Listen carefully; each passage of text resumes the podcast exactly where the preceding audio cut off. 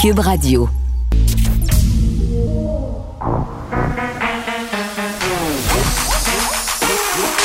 Elle a une opinion sur tous les sujets. Pour elle, toutes les questions peuvent être posées. Geneviève Peterson. Cube, Radio. Salut tout le monde, j'espère que vous allez bien, même si on connaît un dur lendemain de veille hein, dans certains secteurs du Québec. Des décisions difficiles qui ont dû être prises hier par le gouvernement Legault.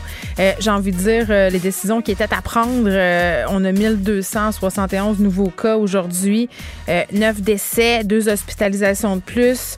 Euh, même si on a une personne de moins soins intensifs, là, c'est en quelque sorte non matériel la situation qui continue d'inquiéter par rapport aux variants. Et vraiment, hier, euh, on le savait qu'il y avait des mauvaises nouvelles qui étaient au rendez-vous pour Québec en particulier. Euh, ce sera euh, Québec, évidemment, Lévis, Gatineau, qui sont littéralement mis sur pause.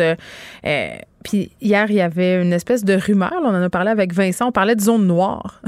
il n'y aura pas de zone noire. Il n'y a pas de zone noire. Disons seulement que ces zones-là, qui sont situées en Outaouais et dans la région de la capitale nationale, sont des zones rouges, mais très foncées rouge vin. Euh, mettons. Puis évidemment, on, prend ces décisions-là à cause de la hausse, mais ça fait mal quand même. Ça fait mal quand même parce que, juste un petit rappel de ce qui a été annoncé, là, ça circule quand même partout depuis hier soir, mais ça devient mêlant à un moment donné. On a beaucoup d'informations. Euh, on revient vraiment euh, à l'école à la maison, donc l'école en ligne. Les commerces non essentiels sont fermés. Ça veut dire que les restos referment. Ça. Ce qu'on craignait, là, ce qui était annoncé depuis plusieurs semaines par les proprios de resto qu'ils levaient le flag en disant écoutez, là, si vous nous rouvrez, s'il vous plaît, ne nous refermez pas, ça aura des conséquences funestes sur notre industrie. Eh ben, c'est ça. Là, ces restos-là qui étaient ouverts depuis seulement trois semaines doivent refermer, d'air plein, cellier plein. Qu'est-ce qui va se passer avec tout ça? Donc, toutes les activités non essentielles, les salons de coiffure, salons d'esthétique, les activités sportives, culturelles sont désormais interdites pour au moins 11 jours dans ces secteurs-là, là, Québec, Lévis, Gatineau, je le rappelle. Et on le sait ce que ça fait hein, quand on nous promet un nombre de jours pour des fermetures, annoncées. Euh, ça vire souvent que c'est plus long que ce qui était dit au départ. Donc là, pour le moment, on est à 11 jours et le couvre-feu quand même revient à 20 heures. Euh, et on blâme encore, évidemment, les gens qui se réunissent dans les maisons. Il y a eu cet épisode, cette éclosion quand même majeure dans un gym de Québec aussi. le gérant de ce gym-là qui est hospitalisé en ce moment. Euh, des gens qui ont qui se sont promenés, hein, les usagers du gym un peu partout, euh, qui ont donné lieu à quelque chose comme huit éclosions parallèles. puis, en tout cas, on en reparlera plus tard de cette affirmation du gouvernement selon laquelle il faut vraiment pointer du doigt les rassemblements illégaux dans les maisons. Je ne sais pas si c'est la bonne chose de blâmer les gens en ce moment. Beaucoup de personnes sur les réseaux sociaux qui disent euh, que ceux qui devraient être blâmés, c'est le gouvernement et leur mauvaise décision. Bon, est-ce que je suis d'accord avec ça? On le découvrira un peu plus tard en discutant euh, avec des invités. Mais euh, tout d'abord, là, on, parle beaucoup de la COVID. Euh, évidemment, il y a eu ces annonces-là qui prennent toute la place dans les médias, mais je veux pas qu'on oublie le sujet des féminicides. Pour vrai, j'ai l'air de taper sur ce clou-là depuis la semaine passée. Euh, on fait beaucoup d'entrevues là-dessus, mais c'est parce que vous savez comment ça fait. À un moment donné, dans les médias, on parle d'un sujet, on parle d'un sujet. Là, c'est seulement ce sujet-là, un peu partout. là, il se passait ces féminicides-là. On en parlait. Il y avait des tribunes pour ça, partout pour en parler. Le premier ministre a donné une entrevue cette semaine à Noémie Mercier où il a été questionner à ce sujet-là. Mais là, avec les annonces, moi, j'ai peur que ça passe dans le bar. J'ai peur qu'on arrête d'en parler, puis il faut pas arrêter d'en parler. Là, il y a un huitième féminicide possiblement là, qui va se confirmer, euh, qui se serait produit la semaine passée. J'en ai parlé avec Nicole Gibault. Donc, c'est très dangereux qu'on perde ça de vue, puis qu'on arrête de se dire que c'est important, qu'on arrête de se mobiliser. Puis il y en aura une mobilisation euh, en fin de semaine. Là, demain, euh, des groupes qui travaillent pour la violence conjugale vont se mobiliser un peu partout au Québec, invitent le public à se joindre à eux. Est avec Sabrina Lemelty, que vous connaissez, présidente de l'Alliance MH2. C'est une maison qui vient en aide aux femmes euh, de victimes de violences conjugales, mais les femmes qui sont les plus susceptibles d'être assassinées. C'est une maison de deuxième étape. Madame Lemelty, bonjour. Bonjour, Madame Peterson. Bon, parlons euh, de cette marche là, qui aura lieu euh, le 2 avril, journée de mobilisation, manifestation. On le souhaite aux quatre coins de la province. C'est premièrement, là, on va y aller dans Poutine. C'est à quelle heure? Puis comment on fait pour savoir où aller dans notre ville si on veut participer? Alors c'est très simple. Rendez-vous euh, sur euh, euh, les, le plus simple, c'est les plateformes des réseaux sociaux, des regroupements.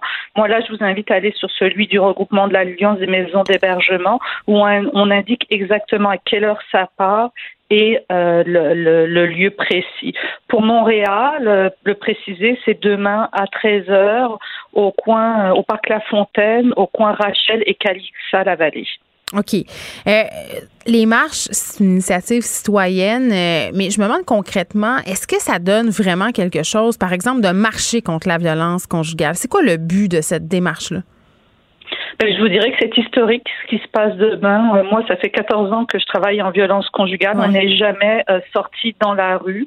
Donc, c'est une façon aussi d'envoyer un message aux femmes qui sont victimes de violences qu'elles ne sont pas seules. C'est aussi sensibiliser la population à reconnaître la violence conjugale. Mm. Et c'est demander au gouvernement, vous avez tout à fait raison, il y a eu des prises de parole très fortes au cours des derniers jours, mais de continuer de demander euh, au gouvernement d'avancer sur ce sujet là d'avoir des actions très concrètes et très rapides pour mettre fin au féminicide. Huit hmm. féminicides en huit semaines. J'entendais mes collègues précédemment, Benoît Dutrisac, euh, discuter euh, avec JC qui est au sport et inviter les gars à y aller à cette marche-là. Je dois dire que je suis assez d'accord avec Benoît. Ça serait le fun qu'on voit des gars demain, des gars qui marchent avec des femmes et qui disent que ça n'a pas de bon sens, que ça n'a pas de sens et que ça doit cesser. Je peux vous assurer qu'il va y avoir des hommes euh, demain présents. Euh, la violence conjugale, ça mobilise autant euh, les femmes. C'est sûr qu'on entend beaucoup les intervenantes, les, les, les, expertes en violence conjugale sont pour la majorité des femmes. Mais non, les hommes sont impliqués. Et quand on dit une marche citoyenne, c'est vraiment avec avec nos, nos, conjoints, nos amis, les, les, les, personnes, toutes les personnes qui sont sensibles et qui disent ça n'a pas de sens ce qui se passe et je me positionne. On a eu euh, des annonces budgétaires qui ont été décevantes euh, par rapport à la violence conjugale, Madame Lemeltier. Néanmoins, euh, je vous entendais dire qu'on est en ce moment peut-être dans un moment historique. On sent un vent de changement. Euh, moi aussi, là, je dois dire que je partage cette impression-là que collectivement, on veut réellement changer les choses. Mais comme je le disais un peu d'entrée de jeu, souvent, ça fait ça avec les mouvements. On l'a vu euh, avec le Black Lives Matter. Il y a des textes récemment qui sont sortis pour dire, ben, on en parlait beaucoup au printemps. Puis là, on dirait qu'on a comme un peu perdu ça de vue, qu'on a cessé d'agir, qu'on est passé, entre guillemets, à une autre cause. C'est vraiment ça euh, l'enjeu. Vous avez tout à fait raison. Nous, ce qu'on demande aussi à travers cette marche, c'est d'avoir une rencontre avec Monsieur euh, Legault, euh, Madame Guilbeault et Madame Charret. Il faut pas oublier qu'il y a eu des annonces de fait. On a eu une première rencontre, les regroupements avant-hier, mais c'était avec des hauts fonctionnaires des différents ministères en lien avec la violence conjugale. On veut vraiment que les, les regroupements spécialisés en violence conjugale pouvoir parler avec euh, avec Monsieur Legault pour pouvoir vraiment lui dire où le nœud est. On n'est pas juste sur un manque de place, on est quand même sur un changement structurel qu'il faut faire autour de la violence conjugale. Vous, vous en avez parlé, je l'ai entendu. Il faut mettre en œuvre les 190 recommandations du comité des experts. Il faut aussi regarder tout ce qu'a dit le bureau du coroner avec euh, ces recommandations. Nous avons la marche à suivre, mais il faut un réel changement, une réelle volonté politique pour que ces changements-là, on les applique, on les applique rapidement. Oui, puis euh, bon, dans, dans, ce fameux rapport qui a été déposé en décembre, euh, qui est intitulé Rebâtir la confiance, on suggérait des investissements structurants. J'avais la discussion avec Mme Guilbeault, mais aussi avec Gaëlle Fedida qui travaille chez vous. Est-ce hum. que vous avez, j'ai une question technique là par rapport à l'argent qui a été annoncé. Gaëlle n'a pas pu me répondre parce que au moment où on s'est parlé, c'était au lendemain du budget, puis vous n'aviez pas encore de précision là-dessus. Euh, lors du dépôt du budget, on a parlé d'un 70 millions qui serait déployé en hébergement. On a parlé des aînés. Euh, on supposait peut-être que ça incluait les femmes victimes de violences conjugales. Vous êtes toujours en attente d'unités là, qui pourraient possiblement être mm-hmm. habitées par des femmes victimes de violences. Je pense que c'est quelque chose comme 106 unités. Est-ce que vous savez, là, à l'heure où on se parle, si cet argent-là va aller, euh, va se rendre jusqu'à vous? Si ce 70 millions-là promis pour l'hébergement de toutes sortes, euh, vous en faites partie? Je vous dirais que nos 106 unités sont dans la machine. Est-ce qu'au moment où je vous parle, non, on n'a pas de confirmation que les 106 unités sont débloquées. On n'a pas non plus la confirmation qu'on va avoir les intervenants pour opérer ces 106 unités-là. Donc, dans les discussions qui ont eu lieu avant-hier et qu'on va mm. poursuivre avec les ministères, c'est vraiment de réussir à faire débloquer ces unités-là. Mm. Puis moi, ce que j'ai entendu aussi de la part du gouvernement, c'est que s'il faut plus d'argent, il va y avoir plus d'argent. Donc, c'est sûr que là, notre travail, là, dirait que c'est le si. Je m'excuse, euh, je veux pas vous interrompre, mais il paraît que c'est le si, moi, qui, qui vient m'achaler un petit peu. C'est parce que c'est pas si. On sait qu'il y a besoin de plus d'argent. C'est marqué dans le rapport. Y a, c'est pas, vous avez tout à fait raison. On a besoin de plus d'argent, mais c'est pas juste l'argent. On a besoin d'argent, c'est-à-dire qu'on a besoin de mesures concrètes, donc de développer par exemple les 106 unités. Mais on a aussi besoin de réfléchir pourquoi nous nous retrouvons aujourd'hui dans cette situation-là.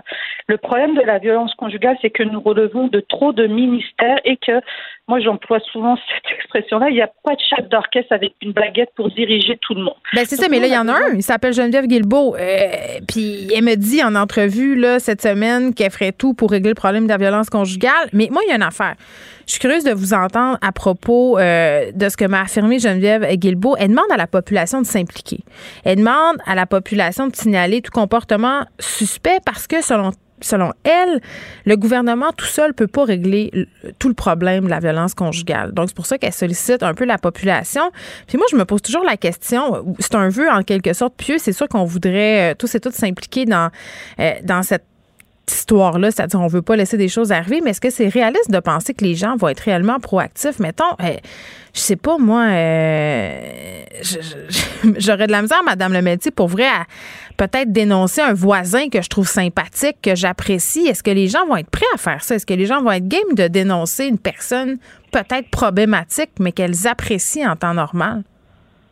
Je pense qu'on a tous une responsabilité euh, de citoyen. Si on est inquiet ou si on entend quelque chose, mm. la première chose qu'il faut faire, c'est 9 à 1 et puis pas se poser des questions. On est peut-être en train de sauver la vie de quelqu'un. Est-ce que c'est la seule solution de la dénonciation? Je pense pas. C'est vraiment euh, d'avoir une multiplication des actions qui vont faire la différence. Et je dirais mm. que ça, c'est une de plus. Je dirais peut-être la 191e au rapport, mais c'est les 190 autres qu'il faut appliquer aujourd'hui. C'est-à-dire, oui, sensibiliser la communauté, bien sûr. Plus les gens vont savoir repérer c'est quoi la violence conjugale, plus les gens vont aussi être équipés pour euh, pour pour s'adresser à leur à leurs amis, à leur mère, des fois à leur fille, avec les bons termes, sans jugement. Oui, mais moi je me sens pas équipée. Je me sens pas équipée très personnellement là. Puis pourtant, je, je, suis très documentée sur le sujet. Puis je me dis la vision qu'on a, tout le monde un peu de la violence conjugale, c'est quelqu'un qui se pointe au bureau avec une paire de lunettes fumées puis un œil au beurre noir. C'est pas ça, là. C'est pas juste ça. Non. Non, non, la violence conjugale est, est à différentes formes et c'est pas juste les femmes qui reçoivent des coups qui sont victimes de violences conjugales. Donc là, c'est les campagnes, c'est un travail de fond qu'il faut faire. Est-ce qu'aujourd'hui, ça va arrêter les féminicides? Je ne pense pas. Par contre, comme je vous dis, si vous entendez, puis c'est ça que je veux dire aux, gens qui nous écoutent, si vous entendez quelque chose, n'hésitez pas, faites le 911, ne vous posez pas de questions, vous pouvez peut-être sauver une vie. Mm. Maintenant, Mme Guilbeault, elle a dit qu'elle allait euh, coordonner le, le dossier et faire tout en œuvre, je n'en doute pas. Cependant, si nous avons un changement de gouvernement et qu'il n'y a plus cette volonté-là, c'est pour ça que nous on revient à la dernière recommandation du rapport qui est, qui est la plus importante, je dirais la 190e, la création de notre super secrétariat qui relève directement du comité exécutif.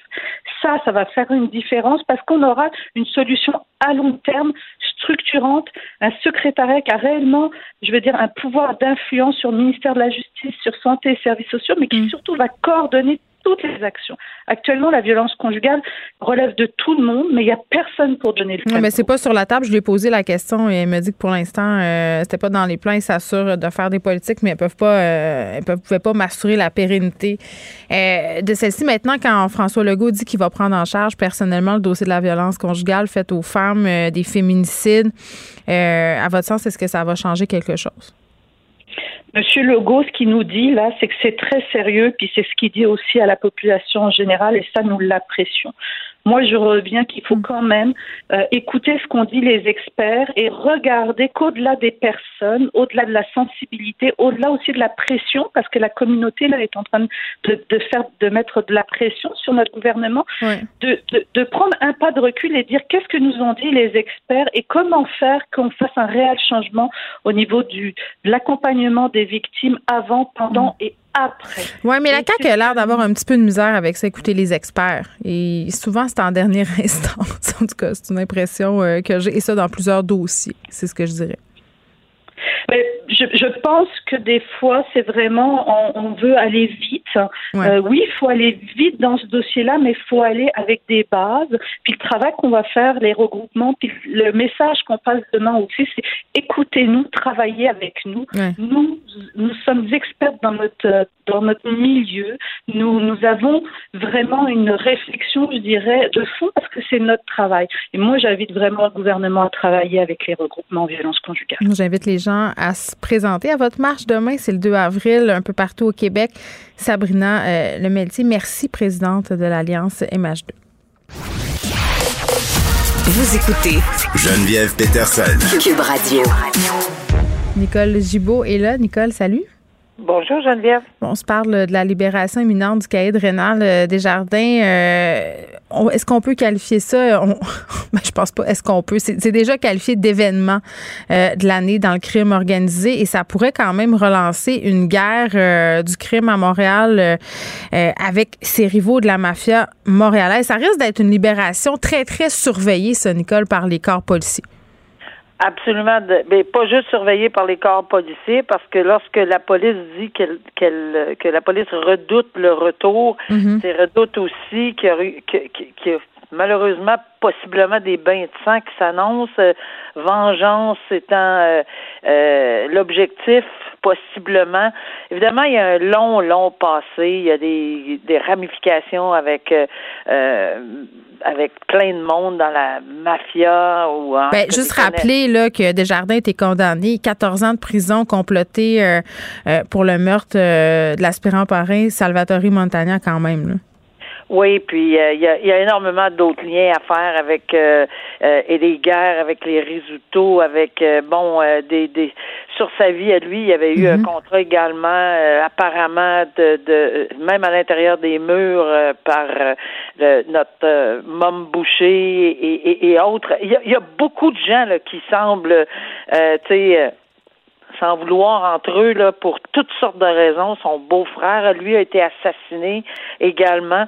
Euh, alors, tu sais, est-ce qu'on va chercher, est-ce que cet homme-là va prendre le droit chemin euh, où il va, tu sais, où il va vouloir euh, voir à ce que certains règlements de compte soient faits dans parce que pendant ces années-là, il y a plein de choses qui est arrivé. Il y a plein de gens autour de lui qui ont été assassinés. Mm-hmm. euh, et, et, et c'est sûr que c'est ce qu'on craint que euh, on ait déjà qui a déjà créé des liens. Euh, puis ça, c'est c'est documenté. Apparemment, on entend tous les commentateurs spécialistes en, en dans ce domaine-là qui disent que bon, il a créé des liens avec le Nouveau-Brunswick. Euh, il y en a partout, partout, partout, partout.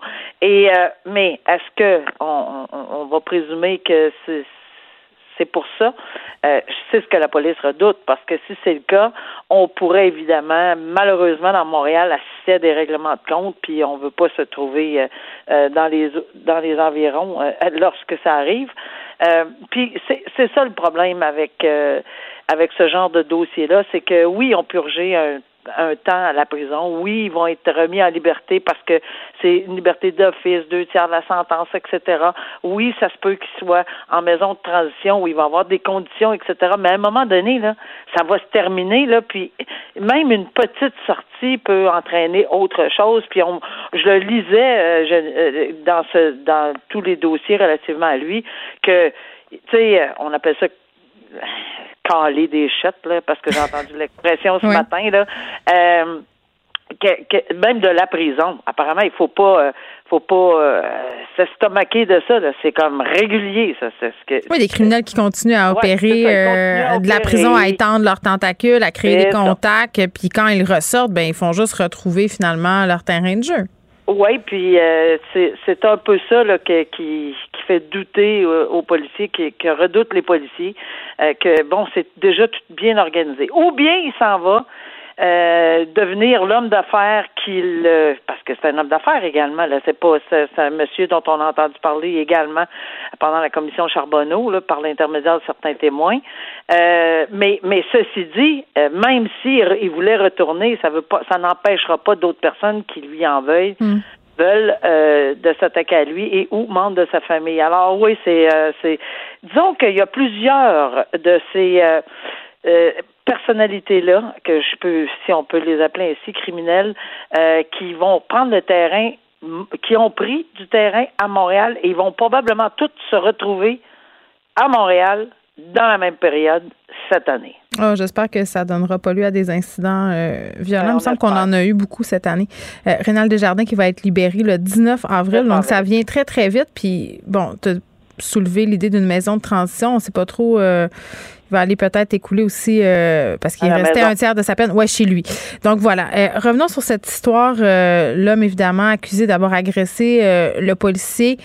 bon, l'affaire Mamadi Camara là, qui doit subir son enquête pour une liberté conditionnelle en juillet. c'est quand même un crime excessivement grave. Là, il va, il a comparu par visioconférence. Comment, comment ça se déroule ce type de procédure là? Ben, c'est sûr que là, je suis un peu surprise de voir qu'on a donné parce que je veux dire, c'est pas conforme là à ce qu'on entend. c'est ça. Les enquêtes sur cautionnement, ça se fait dans les trois jours de l'arrestation, à moins qu'on consente, puis que c'est de consentement à consentement. Là.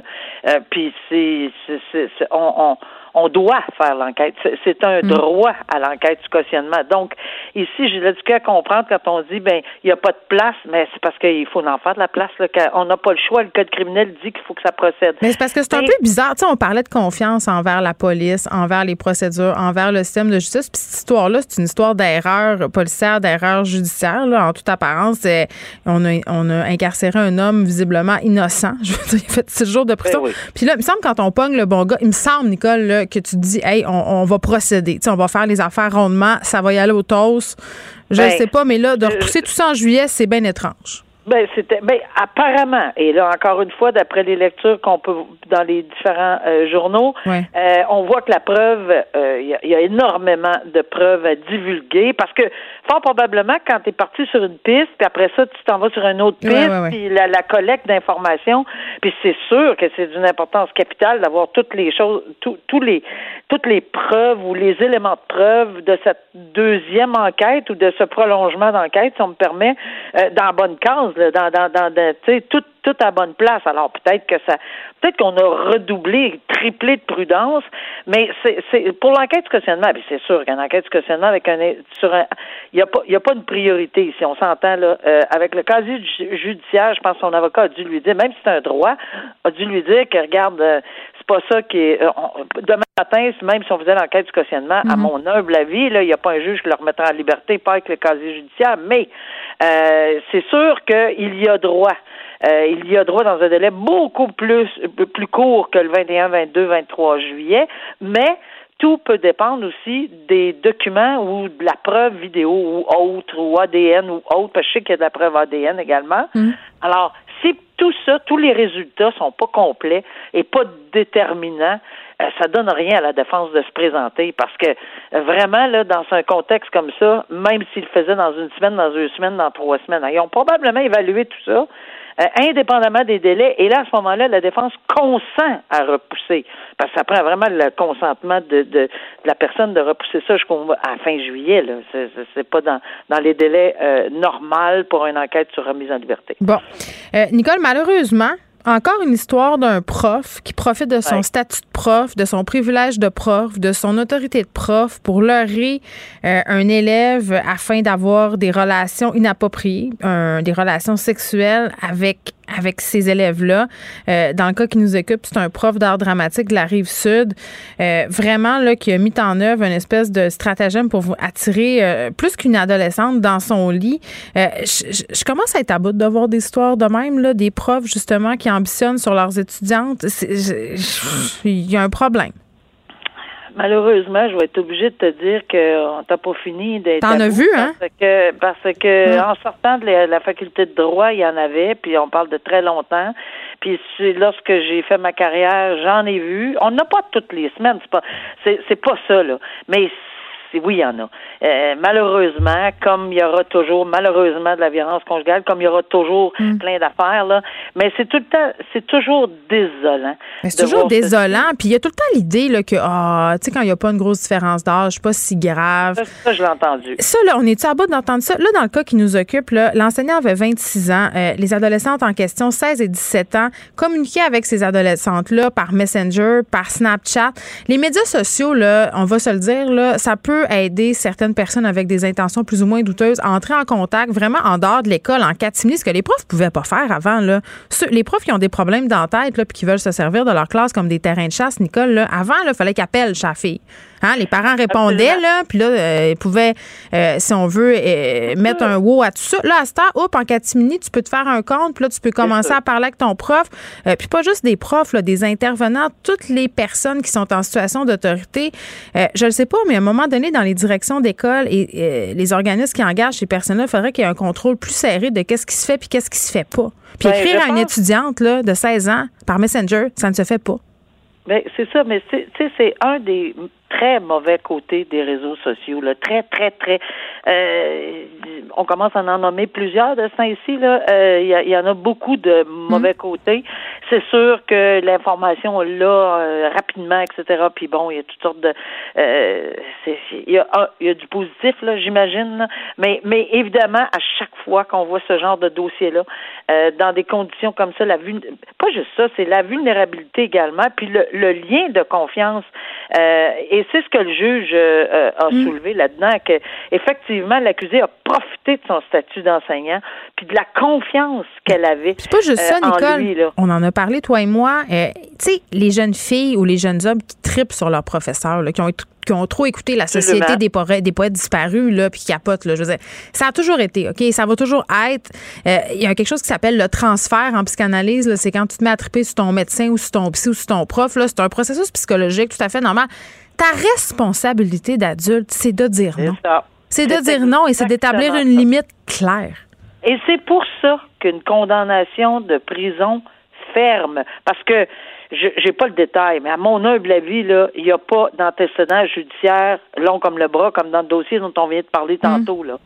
C'est probablement pas le cas, mais un 15 mois ferme euh, pour un euh, pour un individu qui euh, sais, euh, qui, qui, a vraiment brisé la confiance, brisé, pas juste brisé la confiance, il s'en est permis avec des mineurs, ben c'est clair comme l'eau de roche. Qu'on s'en est permis, tu dis? Il a, il a proposé à une adolescente à 3 heures du matin d'envoyer un taxi chez elle euh, en lui disant qu'il allait la déshabiller à son arrivée. Oui, tout à fait. Puis c'est ça que. Puis on revient encore à l'arrêt de la Cour suprême dont on parle tout le temps. Maintenant, Friesen, avec cet arrêt-là, on le dit, et je pense qu'on a un autre exemple ici, que le juge l'a appliqué, il a appliqué les principes, il a dit non, regarde, 15 mois de détention euh, ferme. C'est là qu'on est rendu. Alors, euh, je pense qu'on on prend ça tu sais, moi je l'ai vu plus d'une fois euh, où il y a même des, des, des, profs qui tombent en amour, puis là l'étudiant en question défend bec et honte euh, le, le, professeur, puis je non, je suis en amour, puis souvent ils viennent témoigner à cet effet-là, mais c'est incroyable, mais mais c'est très très malheureux. Mais comme Dieu merci, on n'a pas ça partout, puis on n'a pas ça à tonnes à chaque semaine, mais il y en a, et il y en aura probablement toujours. Puis tu l'as dit que c'est un phénomène psychologique. Eh bien, sûr. Puis là, on parle d'une personne majeure avec une personne mineure, mais ça se passe aussi, euh, bien sûr, entre adultes consentants, guillemets, dans les cégeps, dans les universités, mais c'est tout aussi problématique. Il y a des écoles, Nicole, euh, qui ont mis des politiques assez claires euh, en, ils ont mis de l'avant ces politiques-là pour que les professeurs ne puissent pas avoir des relations avec des élèves, parce qu'à un moment donné, même si tu es un adulte, combien de fois j'ai entendu, moi, des profs d'université dire, ah, comment j'en ai vu sortir avec leurs étudiantes à la maîtrise ou au doctorat en se disant que c'était des adultes consentantes et en faisant complètement du fait qu'ils euh, étaient quand même en situation d'autorité d'évaluation par rapport à ces personnes-là. Puis je vais aller plus loin que ça. Tu me parles d'étudiantes qui sont venues témoigner en disant je suis en amour avec mon prof.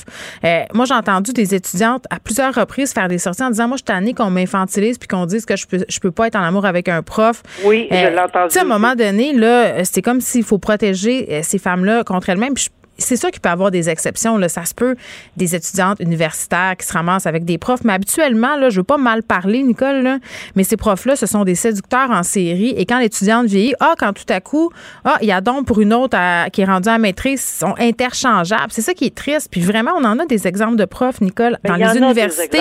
mais il faut pas généraliser. Ben non, ben, faut pas généraliser. Regarde. non, non, non, non, Moi, j'étais au département de littérature de l'UCAM, là, euh, puis j'avais des amis à l'UDM, puis des profs qui servaient de leur classe comme des terrains de chasse. Là. En veux-tu, en v'là? L'université le savait, l'université faisait rien.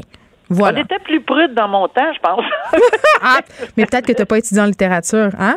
Non. Le mythe, le mythe du poète maudit, là, puis des. Tu sais, euh, à parté, là, mais toute cette histoire de Gabriel Masneff en France qui a abusé ah, d'une jeune fille. Tu sais, à un moment donné, il y a cette idée-là en littérature d'espèce de, d'artiste euh, intouchable, à l'abri de tout. Ce poète maudit, ça, ça a beaucoup euh, servi de ah prétexte à des gens abuseurs. Donc voilà, fin, de l'aparté. Bonnes vacances de Pâques, Nicole. On se retrouve ben mardi prochain. à bientôt. Geneviève Peterson, la déesse de l'information. Vous écoutez Geneviève Peterson, Cube Radio. On revient un peu sur les annonces qui ont été faites hier. Est-ce qu'on est en train de sous-estimer la propagation de la COVID-19 au Québec? En ce moment, on est avec Simona Bignami, qui est professeure au département de démographie de l'Université de Montréal et qui est spécialisée dans les questions de santé. Madame Bignami, bonjour. Bonjour. Bon, euh, tout d'abord, euh, évidemment, j'imagine euh, que c'était la bonne décision à prendre hier pour le gouvernement Legault, à votre sens? Oui, oui, oui, tout à fait. Dans les anciennes zones oranges, tout à fait, tout à fait. Bon. Eh, hier, je regardais ça, puis on s'attendait euh, évidemment au resserrement des mesures sanitaires euh, et à un changement de couleur pour les zones oranges. Euh, c'était très prévisible. En même temps, il y a des choses qui ont laissé dubitatives. entre autres, l'idée de ne pas revenir sur cette décision de renvoyer les secondaires 3, 4, 5 à l'école en ligne. Maintenant, les secondaires 3, 4, 5 sont en présentiel partout au Québec. Vous êtes une spécialiste des questions de santé dans les écoles. Vous êtes beaucoup prononcée à ce sujet-là lors des derniers mois. Qu'est-ce que vous pensez du fait de garder les élèves en présentiel? Mais selon moi, surtout maintenant, c'est très risqué. On sait déjà que le, principal milieu de circulation des variantes sont les écoles. On sait que le, le plus grand nombre et proportion des cas et des éclosions, on les trouve chez les jeunes hmm. et dans les écoles. L'incidence, je, je, regardais les chiffres hier, chez les 0,9 et les 10 à 19 ans, c'est toujours l'incidence qui est plus élevée et qui monte plus vite. Euh, la question est, on a vu qu'est-ce qui s'est passé dans les anciennes zones orange où on mhm. a voulu assouplir les mesures quand on savait qu'il y avait la circulation des variantes. S'il il y a jamais un moment où le principe de précaution devrait être adopté, c'est vraiment maintenant.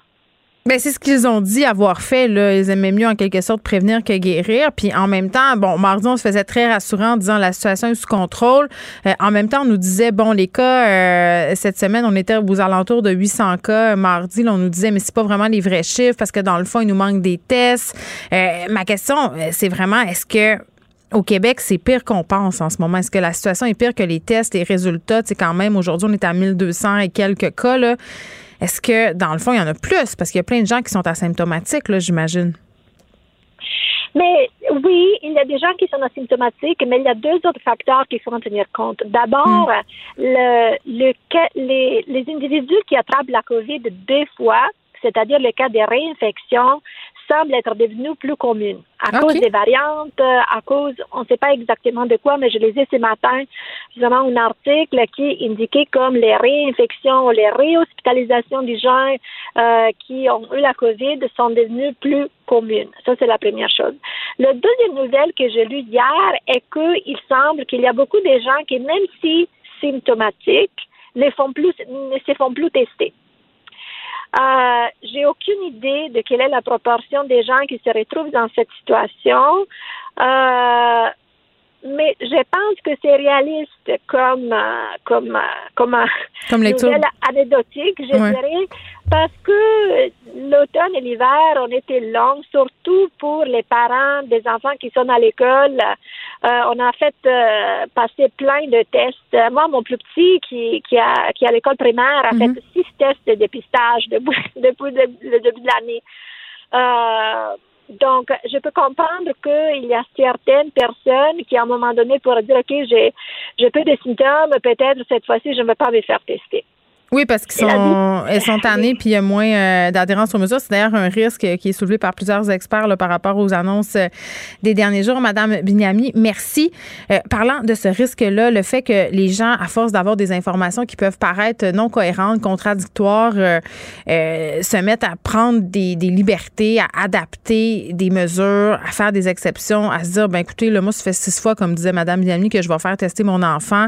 ben certaines personnes, ça leur tente tout simplement plus, je les comprends. On parle avec Kim Lavoie, qui est prof de psychologie en médecine du comportement à l'UCAM. On lui a déjà parlé plusieurs fois et co-dirige aussi euh, l'étude ICARE sur l'impact justement des politiques de confinement, euh, des mesures sanitaires sur l'adhésion aux mesures. Madame Lavoie, bonjour. Oui, bonjour. Bon, là, j'imagine que quand vous entendez ça, une personne qui, qui, qui travaille, euh, qui s'intéresse aux questions de santé, puis qui se dit, bon, moi, je suis allée faire tester mon fils six fois depuis le début de l'année à l'école. Euh, à un moment donné, je comprends certains parents de se dire, bon, ben la septième puis la huitième fois, je vais-tu vraiment y aller, puisque les six autres fois, c'était négatif? Ben oui, ben, ben, je pense que je comprends bien la question et je pense que moi je suis une de ces parents-là euh, avec euh, au moins trois éclosions euh, et une fermeture totale de l'école de ma fille. Bon, je suis désolée. non, non, mais c'est correct. Alors j'ai beaucoup d'empathie pour ces gens-là. Ben, bien mais, mais, je pense que ben, je pense que qu'est-ce que ça soulève, c'est justement, je pense que j'ai entendu la question est-ce que le taux de cas qu'on observe actuellement, mm. est-ce que c'est une sous-estimation? Ben je pense que la réponse courte est oui, mais ça a toujours été parce qu'il faut, comme vous avez mentionné, il y a la question des, des des, cas qui sont asymptomatiques et jusqu'à 40, sinon 50 des cas sont asymptomatiques. Et les données de INSPQ que j'ai euh, j'ai soulevées il y a peut-être euh, quatre semaines mm. euh, ont démontré que jusqu'à 40% des gens avec des symptômes de la COVID ou qui étaient en contact proche avec un cas confirmé ne faisaient pas tester, ne se faisaient pas tester. c'est comme on est blasé puis on banalise un peu tout ça. Ben, ben, je pense que c'est, c'est peut-être un, partie une banalisation, mais je me demande si ça reflète pas une manque de compréhension de qu'est-ce qui se passe en ce moment. Alors, ah, contrairement à, la, à, la, deuxième vague, ah, tout ça, ça avait commencé quand on est rendu à peu près une centaine de cas faits ou depuis septembre, on était autour de 100 cas par jour ici au Québec. Et là, ça, ça a démarré avec la réouverture de l'école, la deuxième vague. Hmm. Mais là, on parle la deuxième, la troisième vague avec combien de cas? 1000 cas? Dans un contexte de, variants qui sont 11 fois plus contagieux et 50 plus mortels c'est pas la même affaire. Alors, bien que on peut dire que les gens sont blasés. On est mêlés, euh, Madame Lavoie. Ça, c'est tellement intéressant ce que vous dites parce que regardez là, tu sais quand on a commencé à parler des variants au début là, euh, ça fait même ça fait quelques mois là, c'est à peine euh, nouveau là, Les experts qui nous disaient c'est là, faut pas paniquer avec les variants, c'est juste plus contagieux, mais c'est pas plus dangereux. Mais là, on apprend qu'en fait non, c'est plus dangereux. Tu sais, ça devient. Même moi, je suis plus sûre que je suis là. OK. Ben écoute, tout ce que je peux vous dire, c'est je me fie aux données scientifiques, ben aux experts scientifiques et non, non seulement ça, mais il faut regarder, il faut surveiller qu'est-ce qui se passe ailleurs parce que écoute, une chose qu'on a appris, c'est qu'est-ce qui se passe en Europe, ben, ça s'en vient ici dans quelques mois. Alors, on, voit très bien la situation avec des variants, c'est sur notre porte depuis plusieurs mois, et de mm-hmm. dire que c'est pas dangereux, c'est difficile de minimiser ah, ça, ça met très mal à l'aise parce que c'est c'est pas qu'est-ce que les données nous démontrent. Mais tellement. Puis allez-y, mhm. je vous écoute, allez-y. Non, non, non, non, juste comme j'avais mentionné, ils sont effectivement plus contagieux. Et qu'est-ce que ça fait? Ça veut dire que si on, ne réussit pas à prendre le dessus, à minimiser la, la, la transmission, quand ça va être transmis, ben écoute, ça va se transmettre pas à trois personnes, mais à onze personnes et ensuite. Hmm. Ben, comme on a vu un peu l'éclosion à Québec euh, dans le gym, c'est allé très, très vite. Euh, là, Madame Lavoie, c'est quand même assez inquiétant et un peu surprenant que mardi, au point de presse, le premier ministre se soit avancé en disant ben écoutez, euh, la situation est quand même stable au Québec. Vraiment nous a laissé entendre que si on se comportait comme il faut en bon québécois, euh, on pourrait en quelque sorte résister à la troisième vague. Le lendemain, Christian Dubé nous disait non, non, il n'y a pas de doute, on est dans la troisième vague. Euh, les stratégies de communication du gouvernement, euh, plusieurs experts trouvent qu'elles manquent de cohérence et avec raison, là. Ben, écoute, j'ai pas grand-chose à dire. Oui, je pense que je parle comme experte en communication, en experte en communication en santé, et aussi comme citoyenne. Alors, ça pour dire, euh, quand, quand les réponses sont pas claires et quand ça fait du flip-flop de, de, si rapidement, mais mm. qu'est-ce que ça fait chez quelqu'un, chez une personne normale? Ça fait comme, écoute, est-ce qu'ils ont un plan? Est-ce qu'ils est savent qu'est-ce qui s'en vient? On, a besoin que nos, nos, nos, autorités, le gouvernement nous rassurent. Au moins, mm. on peut pas tout savoir à l'avance. La pandémie, écoute, c'est sûr qu'il y a beaucoup d'inconnus, mais il y a mm. quand même des choses qu'on peut mettre sur place. On peut communiquer le plan. Et la seule chose qu'on ne sait pas, c'est à quel point on va devoir déclencher différentes réactions. Mais on dirait que depuis le début, on n'a jamais connu le plan de match. Euh, c'est quoi les cibles en termes de, cas pour déclencher X, Y et Z euh, réactions, mesures? on nous a dit qu'on nous dévoilerait des, des, projections puis des scénarios. Là, là je ne sais pas où c'est rendu tout ça. Là, je pense que ça a été un peu mis de côté avec les annonces. Mais tu sais, parlons-en de comportement, euh, Madame Lavoie, parce que là, on a d'un bar Horacio Arruda qui dit que tout était prévu, puis qu'en même temps, on avait anticipé cette hausse de cas-là. Ça, j'ai pas de misère à le croire. Là, ça prend pas la tête à Papineau, juste ouvrir sa TV puis regarder ce qui se passe en France pour savoir qu'est-ce qui va se passer ici, euh, comme vous l'avez si bien dit tantôt. Euh, mais de nous dire, hey, on, vous donne un peu d'air parce que dans le fond, on le sait que vous le faites pareil, puis on le sait que c'est problématique dans les maisons. Euh, tu sais, à un moment donné, est-ce que ça allait faire escompter dans cette adhésion aux mesures? Ben le problème avec tout ça, c'est de dire, écoute, euh, c'est sous contrôle euh, ou, ben même de, de flip-flopper, mais en même temps, on, on, comme vous avez dit, on voit des choses venir. On, on, sait très bien les variants sont là, la vaccination est là. Euh, écoute, on est loin d'être en contrôle et je pense qu'il y a beaucoup de mesures qui ont honnêtement aidé. Je pense que le couvre-feu, bien mm. que c'est pas le fun, euh, je pense que ça nous a aidé à pas augmenter aussi vite suite à des à des fêtes. alors je pense qu'il y a plusieurs mesures qui, qui qui, ont bien, euh, qui ont qui ont eu l'effet mm. désiré.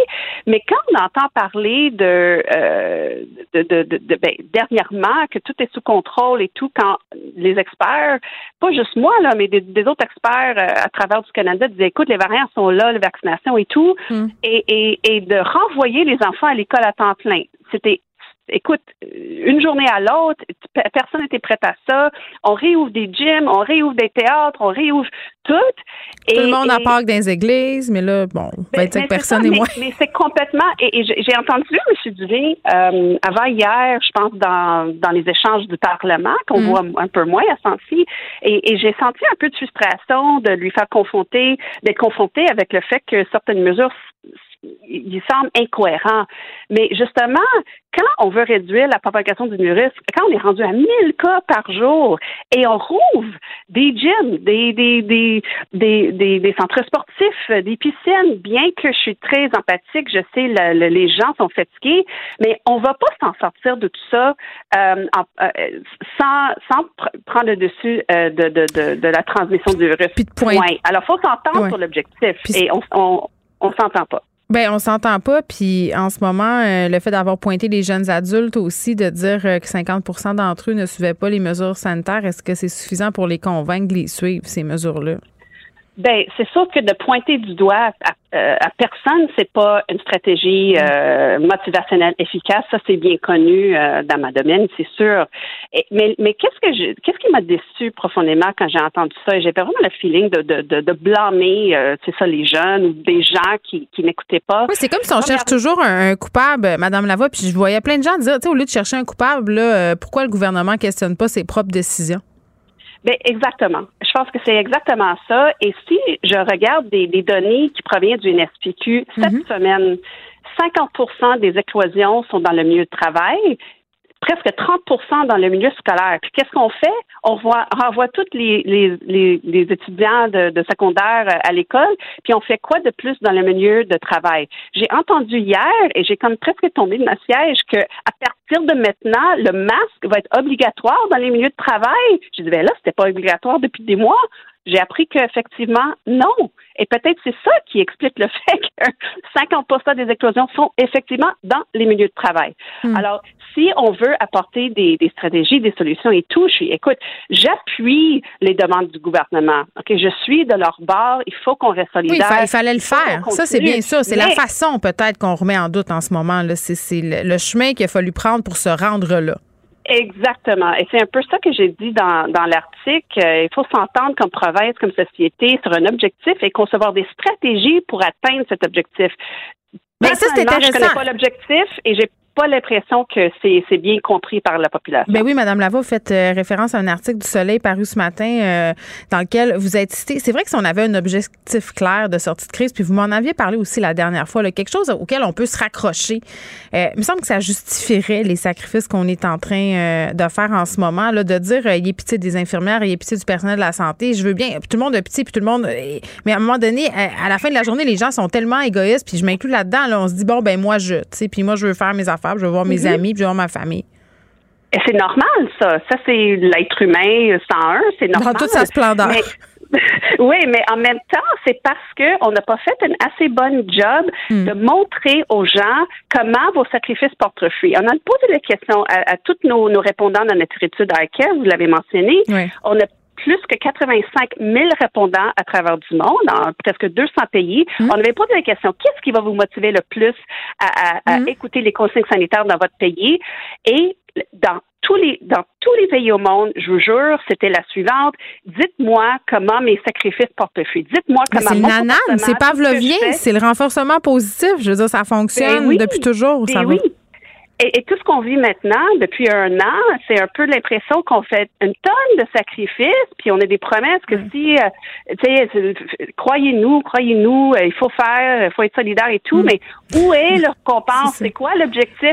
Point on est proche ou pas? Promettez-moi des bonbons. c'est ce qu'on veut. Exactement. Kim Lavoie. Merci beaucoup. C'est toujours un grand plaisir euh, de vous parler. C'est toujours très intéressant. Il faut pas lâcher. Il faut pas lâcher. Professeur, merci. Professeur de psychologie en médecine du comportement à l'UQAM. C'est important, l'alarme a sonné. On doit pas faire de petites exceptions. Il faut suivre les règles à la lettre. Joignez-vous à la discussion. Appelez ou textez le 187 Cube Radio 1877 827 2346. Hello. Bon, je suis tellement contente de vous parler de ce topo-là qui paraît dans le 24 heures. Euh, j'ai un petit trip retour à la terre, là, comme tout le monde. Je m'imagine retourner en région, bâtir une maison, faire du savon avec du lait de chèvre.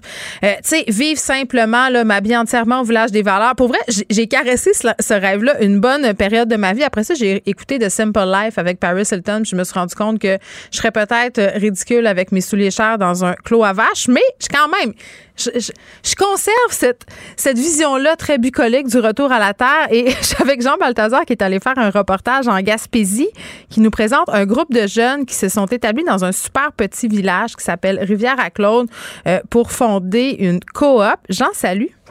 Allô, Geneviève? Bon, euh, là, toi, tu es allé rencontrer euh, dans, les, dans le respect le plus strict des mesures sanitaires, il faut bien le préciser, euh, cette jeune en Gaspésie, dans un petit village. Moi, j'avais jamais entendu parler de Rivière-à-Claude. C'est bien beau quand on regarde les images, mais il y a genre 126 habitants là-bas. Là. Oui, exact. C'est un tout petit village, là. C'est sur le bord du fleuve. Euh, sincèrement, Geneviève, là, si tu passes par là, tu remarques pas Rivière-à-Claude à 126 euh, habitants. Par contre, ces jeunes-là, ils ont découvert une terre à peu près à deux kilomètres. Euh, ben, je dis du village principal, des quelques maisons du village principal. puis ils sont tombés en amour avec cette terre-là, fait qu'ils ont décidé de s'installer là-bas et de vivre de ski hors piste et de culture maraîchère. Fait que là, ça fait deux ans qu'ils sont installés là-bas, ils ont construit quelques petits bâtiments, puis ils bûchent leur bois, ils vont chercher leur, leur eau à la rivière. Euh, fait que comme tu dis, c'est vraiment un mode de vie euh, très simple, puis euh, vivre de leur passion, vivre de la terre. Mais attends, attends, j'ai plein de questions parce que toi, tu débarques là comme Montréalais, tu vas les voir, tu sais, puis je pense que sans voler de punch, là, je peux dire qu'ils ont découvert ce village-là par hasard, ok? Puis je dis pas comment parce que c'est quand même, quand même le fun de le découvrir quand on regarde ton vidéo. Mais toi, quand, quand t'es allé là-bas, tu t'attendais à quel genre de monde? Tu sais, c'est qui ce monde-là? Parce que il me semble que quand tu as 20 ans, la dernière affaire que tu as envie, c'est d'aller t'expatrier dans un village à 20 heures de Montréal. Je sais pas c'était à combien de temps, là? C'est euh, ouais, ben c'est ça. C'est à peu près à deux heures de, de Rimouski, là. Fait que euh, c'est quand même un bon petit bout de Montréal. J'exagère en bonne fille du Saguenay, j'ai dit 20 heures. c'est plus non, C'est ça, exact. mais c'est des gens, euh, c'est des gens qui viennent de Rimouski, mais c'est à la base des gens qui aiment le plein air, qui aiment la nature. Fait qu'il faut quand même ça. C'est sûr que si t'es quelqu'un qui, qui adore aller prendre des cafés, vivre à Montréal, aller voir des shows, même si on peut pas en ce moment. Mais on, peut plus. Peut-être que la transition, la transition va être plus difficile. Mais c'est ça, c'est vraiment des gens qui tripaient sur le plein air, qui ont vu cette terre-là, puis qui ont décidé de vivre ça, cette espèce de trip de gang-là. Ils savent pas combien de temps ça va durer, mais pour l'instant, leur but, c'est vraiment de, de vivre là-bas, d'apprécier la nature et de redonner à la communauté de Rivière-à-Claude. C'est ça que je trouve le fun de leur projet. Oui, il y a même de quoi au village. C'est ça qui est cool. Oui, ils veulent impliquer, ils veulent pas débarquer là puis tout changer puis faire à leur façon. Ils veulent vraiment impliquer les gens du village. Euh, ils ont, je disais, bon, euh, ils vivent de, de jardinage, de la culture maraîchère. Fait qu'ils ont créé euh, des jardins l'an dernier. C'est la première année l'été dernier. puis, dans le fond, leurs légumes, ils vendent aux villageois. Il y avait un marché à chaque semaine. C'était comme devenu le happening du village. même qu'ils fournissent les épiceries locales. Donc, ils redonnent comme ça à la communauté. Ils veulent créer bientôt une piste de ski de ce qu'ils font pour les bon les résidents qui sont des fois un peu plus vieux. Il faut le dire, la moyenne d'âge est à peu près 60 ans. Là. Les gens vont à Rivière-à-Claude pour prendre leur retraite. Mais imagine l'échange euh, formidable. Tu sais, moi ce que je sentais, euh, puis vraiment euh, quand les gens vont le voir ton, ton topo, c'est ça qui est beau aussi, c'est que j'ai l'impression qu'il y a une espèce de passation des savoirs. J'ai l'impression que mettons le, bonhomme s'en va voir les jeunes, puis c'est de même qu'on fait ça, apprenez ça, puis que ça, ça crée des ponts. Mais oui, ça crée vraiment des liens, puis il y a un intervenant qui le dit, Antoine, euh, dans le topo, mais il dit on partage un peu le même mode de vie. C'est vrai, c'est une vie un peu plus simple, euh, axée sur la, culture locale, sur euh, des fois, il faut que tu te débrouilles. Évidemment, les services sont un peu plus loin. il disait si tu vas aller faire ton épicerie ou même aller au dépanneur, il faut que tu prennes ton char, puis c'est quasiment 15-20 minutes parce que Tu peux pas oublier ta peine de lait. Fait, exact. Fait faut que tu te débrouilles un peu avec les moyens du bord. Fait que mm. ça crée une communauté, puis ça fait en sorte que ben des interactions des fois qu'on n'a pas euh, avec des personnes un peu plus vieilles, ben dans ce village-là, ils l'ont parce qu'ils veulent créer justement un lien dans la communauté. Bon, euh, puis les gens du village les appellent les extrémistes, mais dans le bon sens. dans le bon sens. Oui, parce qu'ils font des trucs qu'ils n'ont jamais vus. Ils font du ski hors piste, ils font du surf en plein hiver. Euh, fait que c'est bien drôle. Il y, a, un résident là-bas que j'ai rencontré, Jocelyn. Euh, il me fait rire, là, Geneviève, c'est, fou, mais il les aide. Il a passé une terre euh, à la coop pour justement qu'ils développent leur jardin. Fait que euh, vraiment, tu vois. puis tout ça, en fait, c'est parti. L'idée, comment j'ai découvert cette petite place-là, c'est que moi, je m'étais rendu un peu plus tôt à Murdochville, qui est un village minier en pleine Gaspésie.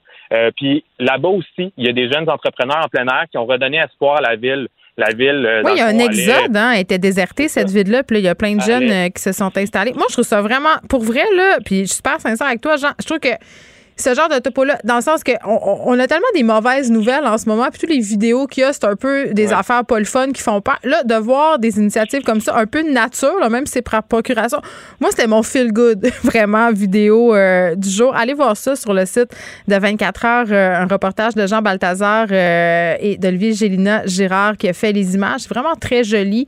C'est vraiment très intéressant. Puis moi, je serais curieuse, gens que tu les revisiter dans 5 ans pour savoir leur belle utopie est rendue où, parce que bon, hein, on ne sait pas combien de temps ça va durer. Mais même eux, ils disaient, on ne sait pas qu'est-ce que ça va être dans deux semaines. Fait que, euh, non, ils vivent pas riches, hein, ça, c'est ça. Je vais remplir cette mission-là pour toi. bye bye, merci. Bye. Pour elle, une question sans réponse n'est pas une réponse. Geneviève Peterson. Cube Radio. On est avec Guillaume Lavoie. Guillaume, salut. Bonjour Geneviève. Bon, 1er avril, euh, moi, depuis ma tendre enfance, euh, j'ai oublié que c'était la journée des pranks. Mon fils a essayé de m'en faire un ce matin. Mais c'est une journée. Euh, Frédéric Mockel, le journaliste, le pardon, le recherchiste de l'émission, me disait à l'oreille avant qu'on commence que c'était une journée cauchemardesque pour les recherchistes le 1er avril parce qu'on a toujours peur de relayer des fausses nouvelles.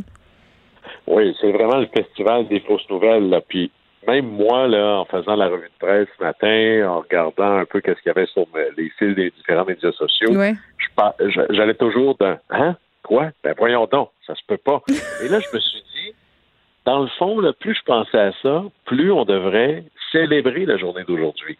Parce que on a eu souvent des conversations là-dessus. Les gouvernements essaient, dans une, ce que je pense qui est une folie, de contrôler les fausses nouvelles, puis là, c'est la faute à qui? Il faudrait les bannir, il faudrait contrôler, il faudrait que Facebook contrôle les contenus, nous protège des fausses nouvelles, et là, je parle pas de choses qui mettent en danger la santé publique. Et, et moi, je suis contre ça. Je dis non, c'est à nous de faire cet exercice-là. Puis je dis aujourd'hui, c'est exactement une journée comme ça. Ah, d'abord, il y a des pubs. Là, je voyais une pub de Google qui montre les vélos sans chauffeur. Je l'ai trouvé très drôle. La meilleure que j'ai vue, c'est Lego qui invente un système pour qu'on ne puisse pas marcher sur des Legos, hein, parce que tout le monde sait que des Legos, c'est soit dans les mains des enfants ou en dessous des pieds des parents. Mais essentiellement, c'est de développer le réflexe que l'on doit avoir, pas juste le 1er avril, mais tous les jours, un instant, là. C'est vraiment ça la nouvelle. Se poser la question, exercer notre jugement, faire les vérifications. Est-ce que juste lui qui dit ça? Ça se peut-tu que ce soit trop gros pour être vrai? Pas trop gros pour être vrai, mais trop gros pour être vrai. Est-ce que ce que lui dit dans une déclaration officielle, ça cadre avec les faits? Et on devrait, dans le fond, développer ce réflexe-là tous les jours. Et je me disais, faisons donc du 1er avril, on va, on va lancer ensemble, je disais, une journée nationale de... De lutte contre les fake news. du réflexe qu'on doit avoir face à l'information, quelle qu'elle soit, d'exercer son propre jugement, de questionner quelle est la source, quelle est la véracité, est-ce que ça a été corroboré, bref, de faire un travail qu'on devrait toujours faire. Mm. alors, alors, prenons du 1er avril pour en faire la journée nationale du bon réflexe face à l'information qui nous parvient. C'est ça, euh, devrait nous rendre meilleurs. À un moment donné, euh, je me rappelle plus quel journaliste, bon, ça part mal euh, le réflexe de, de, sélectionner la bonne information, mais avait posé la question, c'est au Québec que ça se passait, ça fait pas très longtemps, je pense que c'est l'année dernière, c'était peut-être Jeff Yates qui s'intéresse beaucoup aux fausses nouvelles, qui travaille à Radio-Canada, mais je suis pas certaine, ce n'est pas vérifié, Guillaume, c'est dans ma tête, c'est un souvenir, mais, mais ce questionnement-là a eu lieu. Demander à des journalistes des acteurs de l'information s'ils avaient déjà partagé une fausse nouvelle sans s'en rendre compte. Et sans grande surprise, la réponse était oui pour la grande majorité parce que ça va vite, euh, parce que des fois, euh, les fausses nouvelles, malheureusement, se retrouvent aussi dans les médias traditionnels. Tu sais, ça, c'est un réflexe qu'on avait peut-être moins avant de vérifier, euh, à mon sens, quand une nouvelle émanait de Radio-Canada, du Journal de Montréal, de la presse, de n'importe quel média euh, du devoir, c'est n'importe quel média crédible. J'avais pas l'habitude de vérifier. C'est pas que je, maintenant je trouve pas que ces médias-là font bien leur job, mais à un moment donné, on est tellement entouré de nouvelles sur Internet, ça va tellement vite sur les fils de presse, sur les fils de nouvelles. On veut tellement être le premier sur la nouvelle que les risques de faire des erreurs ils sont grands. C'est sûr. C'est comme dans tout, le penser quand vous faites un achat, moins plus tu fais ça rapidement, moins tu as le temps ah. de, vérifier, de réfléchir. C'était Jeff Yates. Je me suis pas trompé, Guillaume.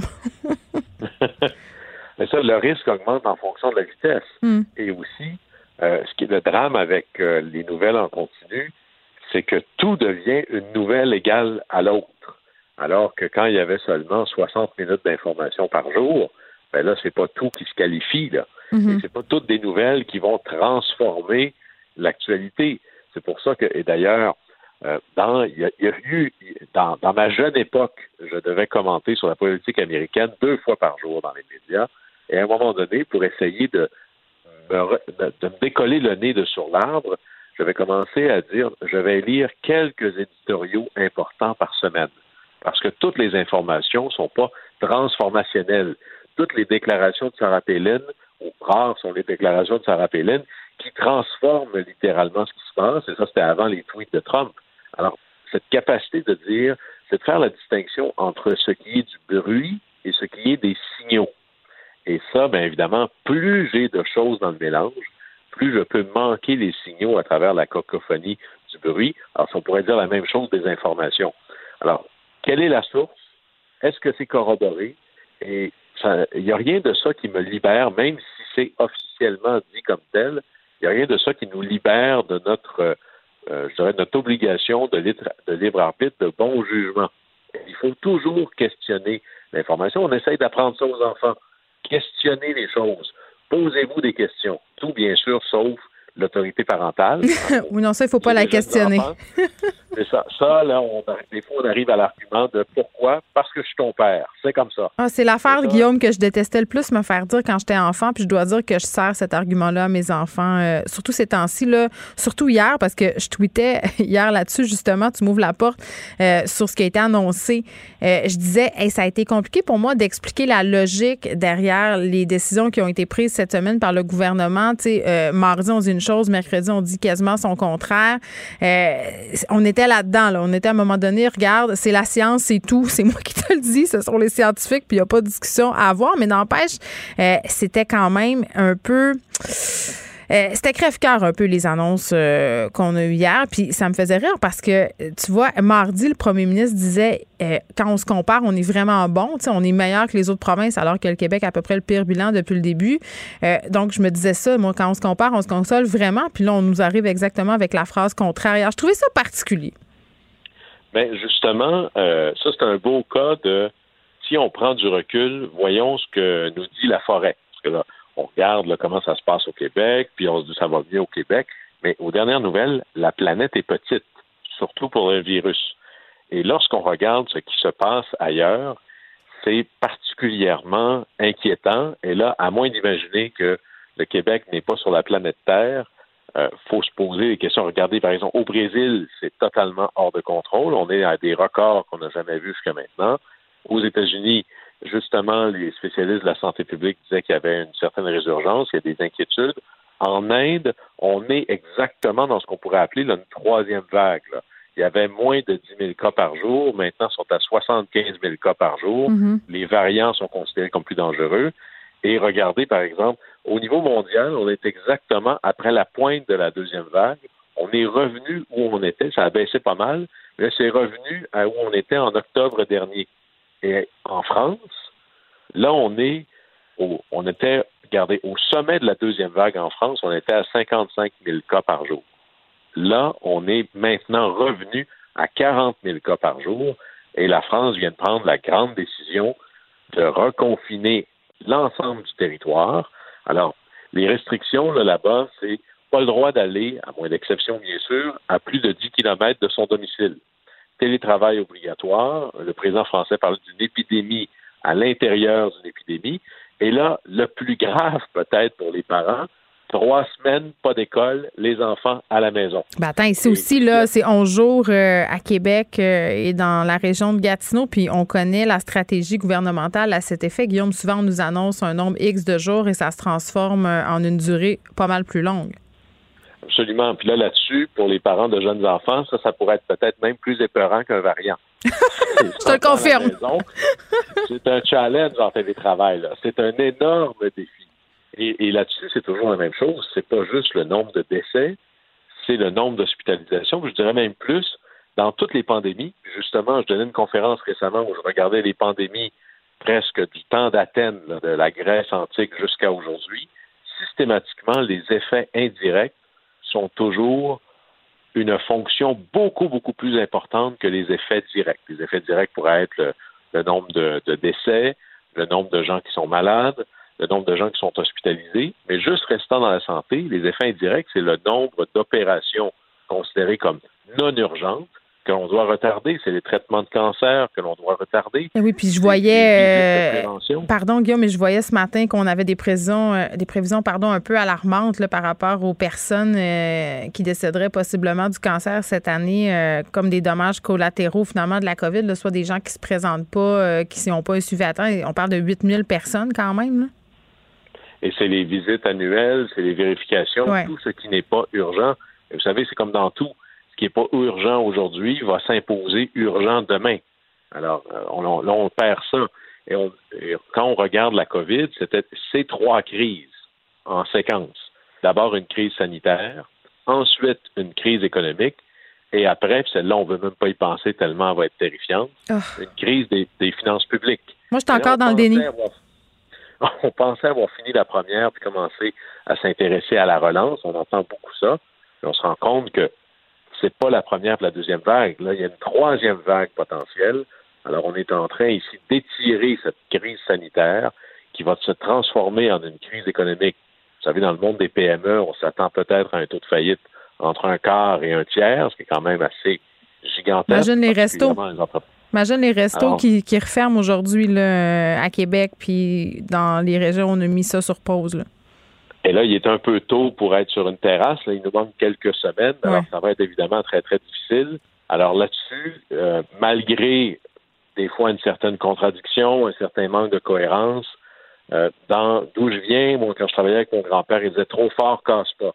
Alors, à exagérer sur les mesures euh, de, prévention et de confinement hmm. à très court terme maintenant, peut-être qu'on est en train de s'éviter un retour de troisième vague qui est présentement en train d'arrêter la sixième ou la septième puissance économique du monde, qui est la France. Alors là-dessus, euh, j'aime mieux jouer de prudence, considérant ce qu'on pourrait risquer. C'est vrai. Guillaume, merci beaucoup. Je te souhaite un excellent congé de Pâques. On va se retrouver mardi. Joyeuse Pâques. Bye bye. Pour elle, une question sans réponse n'est pas une réponse. Geneviève Peterson. Cube Radio. On est avec Elsie Lefebvre, qui est chroniqueuse au Journal de Montréal et au Journal de Québec. Elsie, salut. Bonjour Geneviève. on est-tu déprimé? On n'est-tu pas déprimé? Ben c'est juste des mauvaises nouvelles cette semaine. Ben, c'est ça. Ben, oui, je sais. C'est pour ça que j'ai essayé de trouver deux sujets aujourd'hui, là, des bonnes nouvelles. En tout cas, Bon, commence, avec, commence donc tout de suite avec la première histoire de, de m'égayer un peu parce que moi, j'ai, je sais pas pour toi, là, mais on dirait que j'aurais envie de commencer mon congé Pascal en me raccrochant à quelque chose. Si on se parle de tunnel euh, pandémique puis de lumière au bout du tunnel, là c'est le temps. Là. Ben c'est ça. Donc, euh, ben moi, je trouve qu'il y a eu une bonne nouvelle qui est sortie hier, puis effectivement au Québec, avec le reconfinement possible, des régions euh, qui passent, euh, qui reviennent au rouge, d'autres qui s'en vont aux soins intensifs.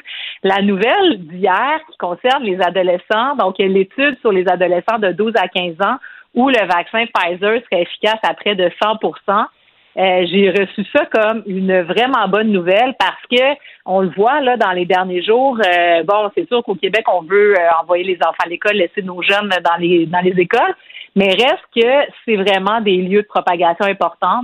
Et donc, je me dis qu'au moins, on peut se dire que pour septembre prochain, là, pour la rentrée, on devrait être capable de vacciner les jeunes puis que ça sera, je crois, derrière nous, cette COVID-là. Fait que je trouve que avant le congé de Pâques, jeudi fin, euh, je trouve que c'est vraiment une bonne nouvelle. L'autre chose, c'est que. Attends, attends, moi, je, attends, je m'en ai servi, moi, de cette bonne nouvelle-là. non, mais c'est parce que hier, mais ma fille était bien débinée, là. Ma fille au secondaire, secondaire 2, elle me disait, elle comprenait rien, là. Euh, trouvait que c'était pas tellement logique, là. J'en parlais euh, avant toi avec Guillaume Lavoie. Puis, tu sais, à un moment donné, c'était tellement négatif, la discussion, que j'ai dit, regarde, là, la bonne nouvelle dans cette histoire-là, -là, c'est que Pfizer, euh, son vaccin est efficace pour les 12 à 15 ans. Mais d'autres, c'est 14 ans. Elle me dit, ouais, mais OK, ça veut pas dire qu'ils vont nous le donner. oui, ben, À un moment donné, j'étais comme, bon, t'as peut-être un peu raison, mais j'essayais de t'égayer un peu.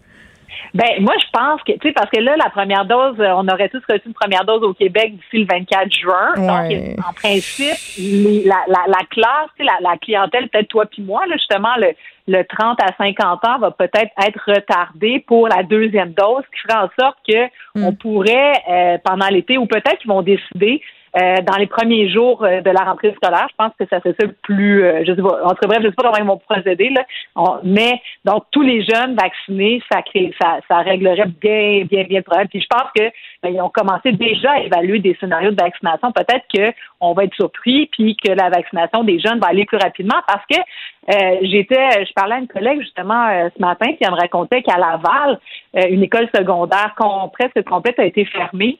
Euh, un jour seulement après que, que, les jeunes soient retournés à l'école. Donc, ben, le variant va extrêmement vite. Donc, euh, c'est possible qu'on ait à, agir plus rapidement. Donc, en tout cas, euh, on savait pas si c'était efficace sur les jeunes. Maintenant, on le sait. L'autre chose, euh, il y a même des essais cliniques qui ont commencé sur euh, les, les, plus jeunes encore, donc euh, les 5-11 ans. il y a d'autres études qui vont être, qui vont commencer la semaine prochaine pour les enfants de des bébés de 6 mois à 2 ans. Hmm. Donc, je sais pas, mais c'est un peu d'espoir là, ce jeudi après-midi. Tu m'as promis deux bonnes. Tu m'as promis deux bonnes nouvelles. C'est quoi? Ouais, ben la deuxième, tiens-toi bien. Je sais pas si c'est une bonne nouvelle parce que parce que bon, ça a fait couler beaucoup d'encre, c'est bien déprimant à la base mais notre gouverneur général, donc Julie Payette. Alors, euh, comme on le sait, bon, elle subit, euh, bon, c'est d'abord être allée dans l'espace, donc ça, supposément, nous a rendu bien fiers, mais depuis ce temps-là, on est pas mal moins fiers. Mais là, c'est l'ex-gouverneur général, Julie Payette. L'ex. Oui. Donc, on a réussi, comme quoi, quand on se mobilise, puis, euh, tu sais, hier, je te parlais de l'affaire à Tarande, on s'est mobilisé, puis mm. il y a eu la sortie du recteur. Dans ce cas-ci, on s'est mobilisé, puis Julie Payette a fini par démissionner. Donc, ça, c'est la bonne nouvelle. Mais là, on a appris quelques semaines plus tard qu'on n'en était pas au bout de nos peines parce que elle gagnait comme gouverneur général 270 000 dollars par année, elle seulement. Mais tous les frais reliés à la monarchie, ça, on sait, le bureau d'enquête du journal a démontré que c'est 67 millions de dollars que ça coûte par année, c'est épouvantable. Mais là, on se pensait sorti de, l'auberge avec Julie Payette. Mais là, on a su qu'elle gagne, elle va gagner 150 000 dollars par année en pension. Euh, puis donc, quand on fait des projections, on se rend compte que c'est près de 4 millions de dollars qu'elle va coûter à l'État canadien euh, jusqu'à jusqu'à la fin de ses jours. Parce qu'en plus, c'est même pas juste, euh, tiens-toi bien, c'est même pas juste sa pension qu'elle reçoit. Elle reçoit aussi 206 000 dollars pour ses frais de représentation.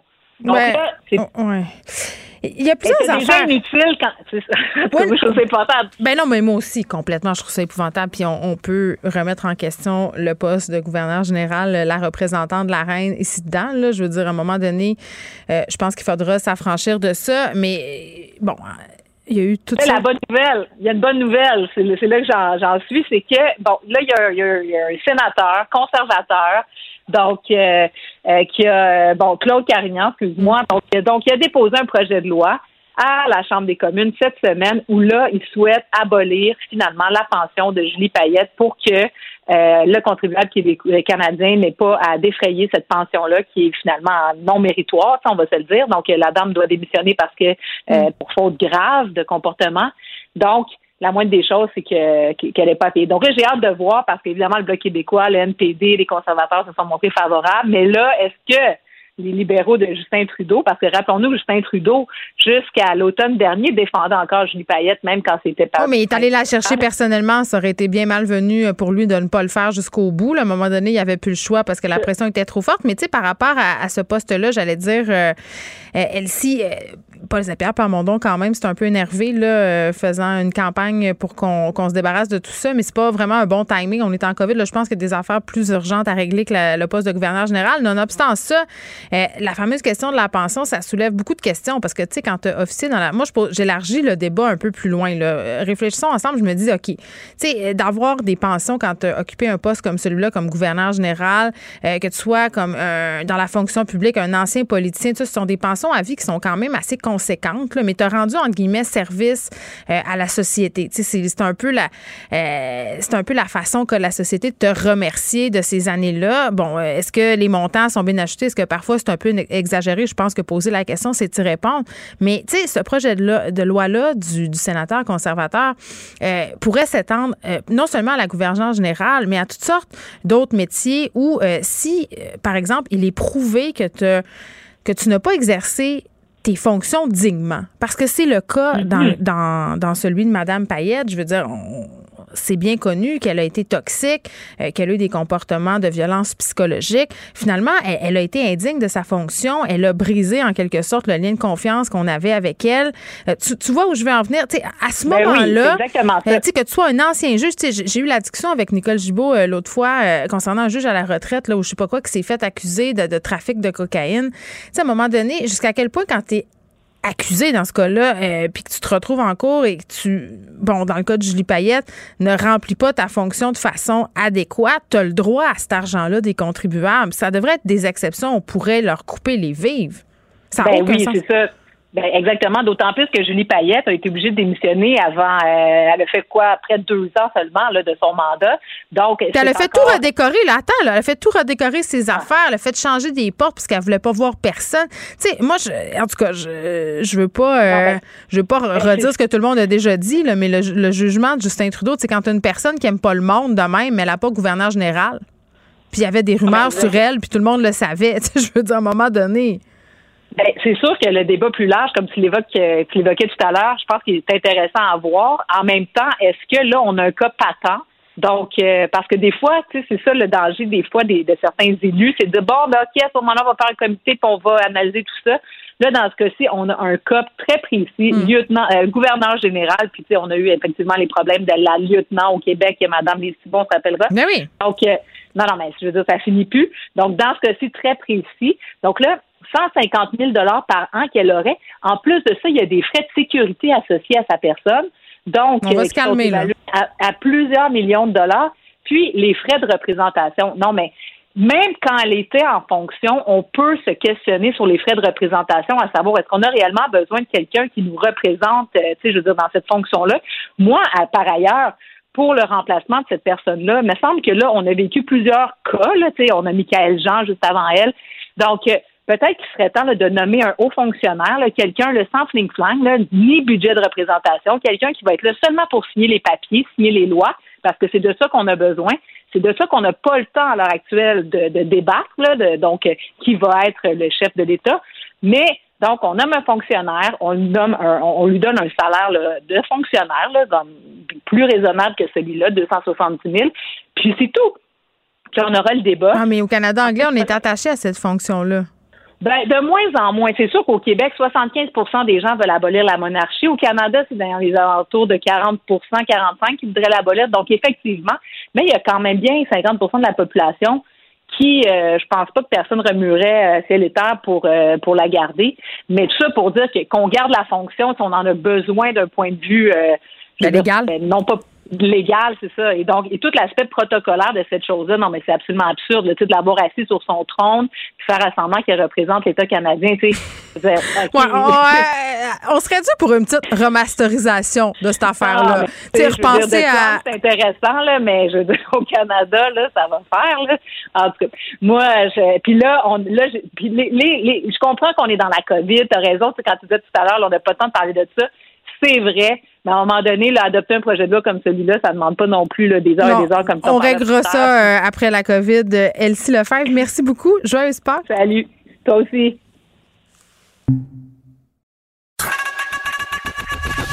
Geneviève Peterson. Une animatrice pas comme les autres. Cube Radio. Cube Radio. Cube Radio. En direct à LCN. 14h30, c'est le moment d'aller retrouver notre collègue dans nos studios de Cube Radio, Geneviève Peterson. Salut Geneviève. Salut Julie. Alors, on revient sur le point de presse hier du premier ministre. C'était la chose à faire, selon toi? Bien, c'était la chose à faire, mais évidemment, j'ai une réaction mitigée. Hein. On est des humains, on est comme tout le monde. Euh, je me sens un peu comme en lendemain de veille. un lendemain de veille difficile. Euh, il y a un côté de moi qui, est absolument persuadé que c'était la chose à faire, là, comme on, en discute depuis le début de la semaine. On a des cas qui augmentent. On a la question du variant. Dans certaines régions, mm-hmm. ça devenait super inquiétant. Donc, il y a un côté de moi qui se disait, OK, c'est quand qu'on va annoncer qu'on revient en arrière? Puis il y a le côté de moi, plus humain, euh, la mère, la fille, l'ami qui se dit ah, oh non, ça me tentait pas. Je comprends les gens d'être fâchés parce que euh, ce qu'on nous a présenté, c'était pas tout à fait ça. Je pense que la plus grave erreur euh, du gouvernement Legault euh, par rapport à tout ce qui s'est passé cette semaine, c'est le point de presse de mardi. C'est-à-dire de peut-être pas avoir attendu d'avoir tous les détails pour le faire mercredi. En même temps, je comprends qu'on voulait réagir à la montée des cas. On n'avait pas le choix de sortir, mais d'avoir fait miroiter, hmm. euh, de, de nous avoir fait miroiter finalement que la situation était relativement sous contrôle. qu'on pouvait... Mais en fait, puis la semaine passée, on disait que le Québec résistait à la troisième vague, alors que le docteur Drouin de la santé publique de Montréal le euh. disait à peu près à la mi-mars, euh, il va y avoir une troisième vague. Ben, c'est sûr, selon les, différentes modélisations. C'est ça, c'est comme si on avait deux santé publiques. Puis c'est ça, de nous dire, on, est comme un peu les derniers Gaulois. Si on se comporte mm. comme il faut, euh, ça va bien aller. Puis là, on se comparait avec d'autres provinces où ça allait moins bien, alors que depuis le début, le Québec ne fait pas tellement bonne figure là, au sein des provinces canadiennes sur le nombre de cas. Donc, de nous faire miroiter ça, nous dire que on pouvait l'éviter, alors que le lendemain, Christian Dubé, le ministre de la Santé, disait ben écoutez, là, on va pas se faire de cachette. On est en plein dans la troisième vague. Moi, je pense que ça a été ça, l'erreur de communication. Je pense que les gens auraient beaucoup mieux accepté les décisions qui ont été prises hier soir si on nous avait pas, hmm. euh, tu sais, fait miroiter une espèce de nanane en disant, hey, ça va bien aller et continuer la gang. Donc là, c'est pas ça qui se passe. Puis euh, les réactions ont été très, très vives, tu sais. Puis là, on a beaucoup utilisé euh, l'image du bon père de famille. Tu sais, pour parler de François Legault, là, sa façon de s'adresser aux gens, euh, très, très près du monde, très, très naturel. À la limite, là, moi, j'ai pas tant l'impression qu'il est sa cassette que ça. Ça fait du bien, tu sais. Euh, là, on, lui reproche, c'est Dominique Anglade, qui est la chef du Parti libéral, a été très, très dur. Là. Elle dit on est passé du bon père de famille à un ton paternaliste.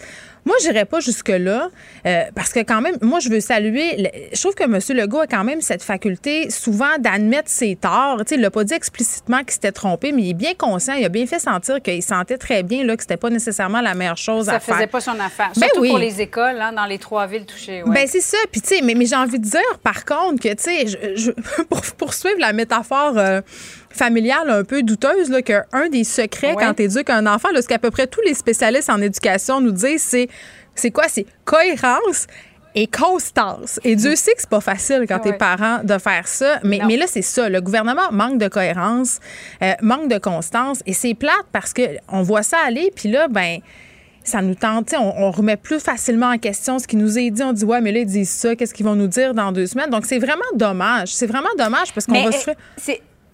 C'est bon ce que tu dis, Geneviève, parce que je suis convaincue que la majorité des Québécois pensent comme toi et se disent euh, quand est-ce qu'on va avoir notre nanane, comme tu le dis? Puis j'en parlais tout à l'heure avec l'auteur humoriste que tu connais très bien, là, Léa Srelinski. Oui, Léa, oui. Et elle, nous disait, mais il faut arrêter d'espérer une annonce positive, un déconfinement, puis il faut se concentrer sur ce que nous, on peut contrôler. Puis je trouvais que c'était un bon conseil. As-tu l'impression? Bien, c'est un bon conseil, mais écoute, tantôt, je parlais avec Kim Lavoie, qui est une experte euh, de la santé sur les comportements Mais Elle, elle étudie vraiment les effets de la pandémie sur, euh, puis des mesures sanitaires sur nos comportements.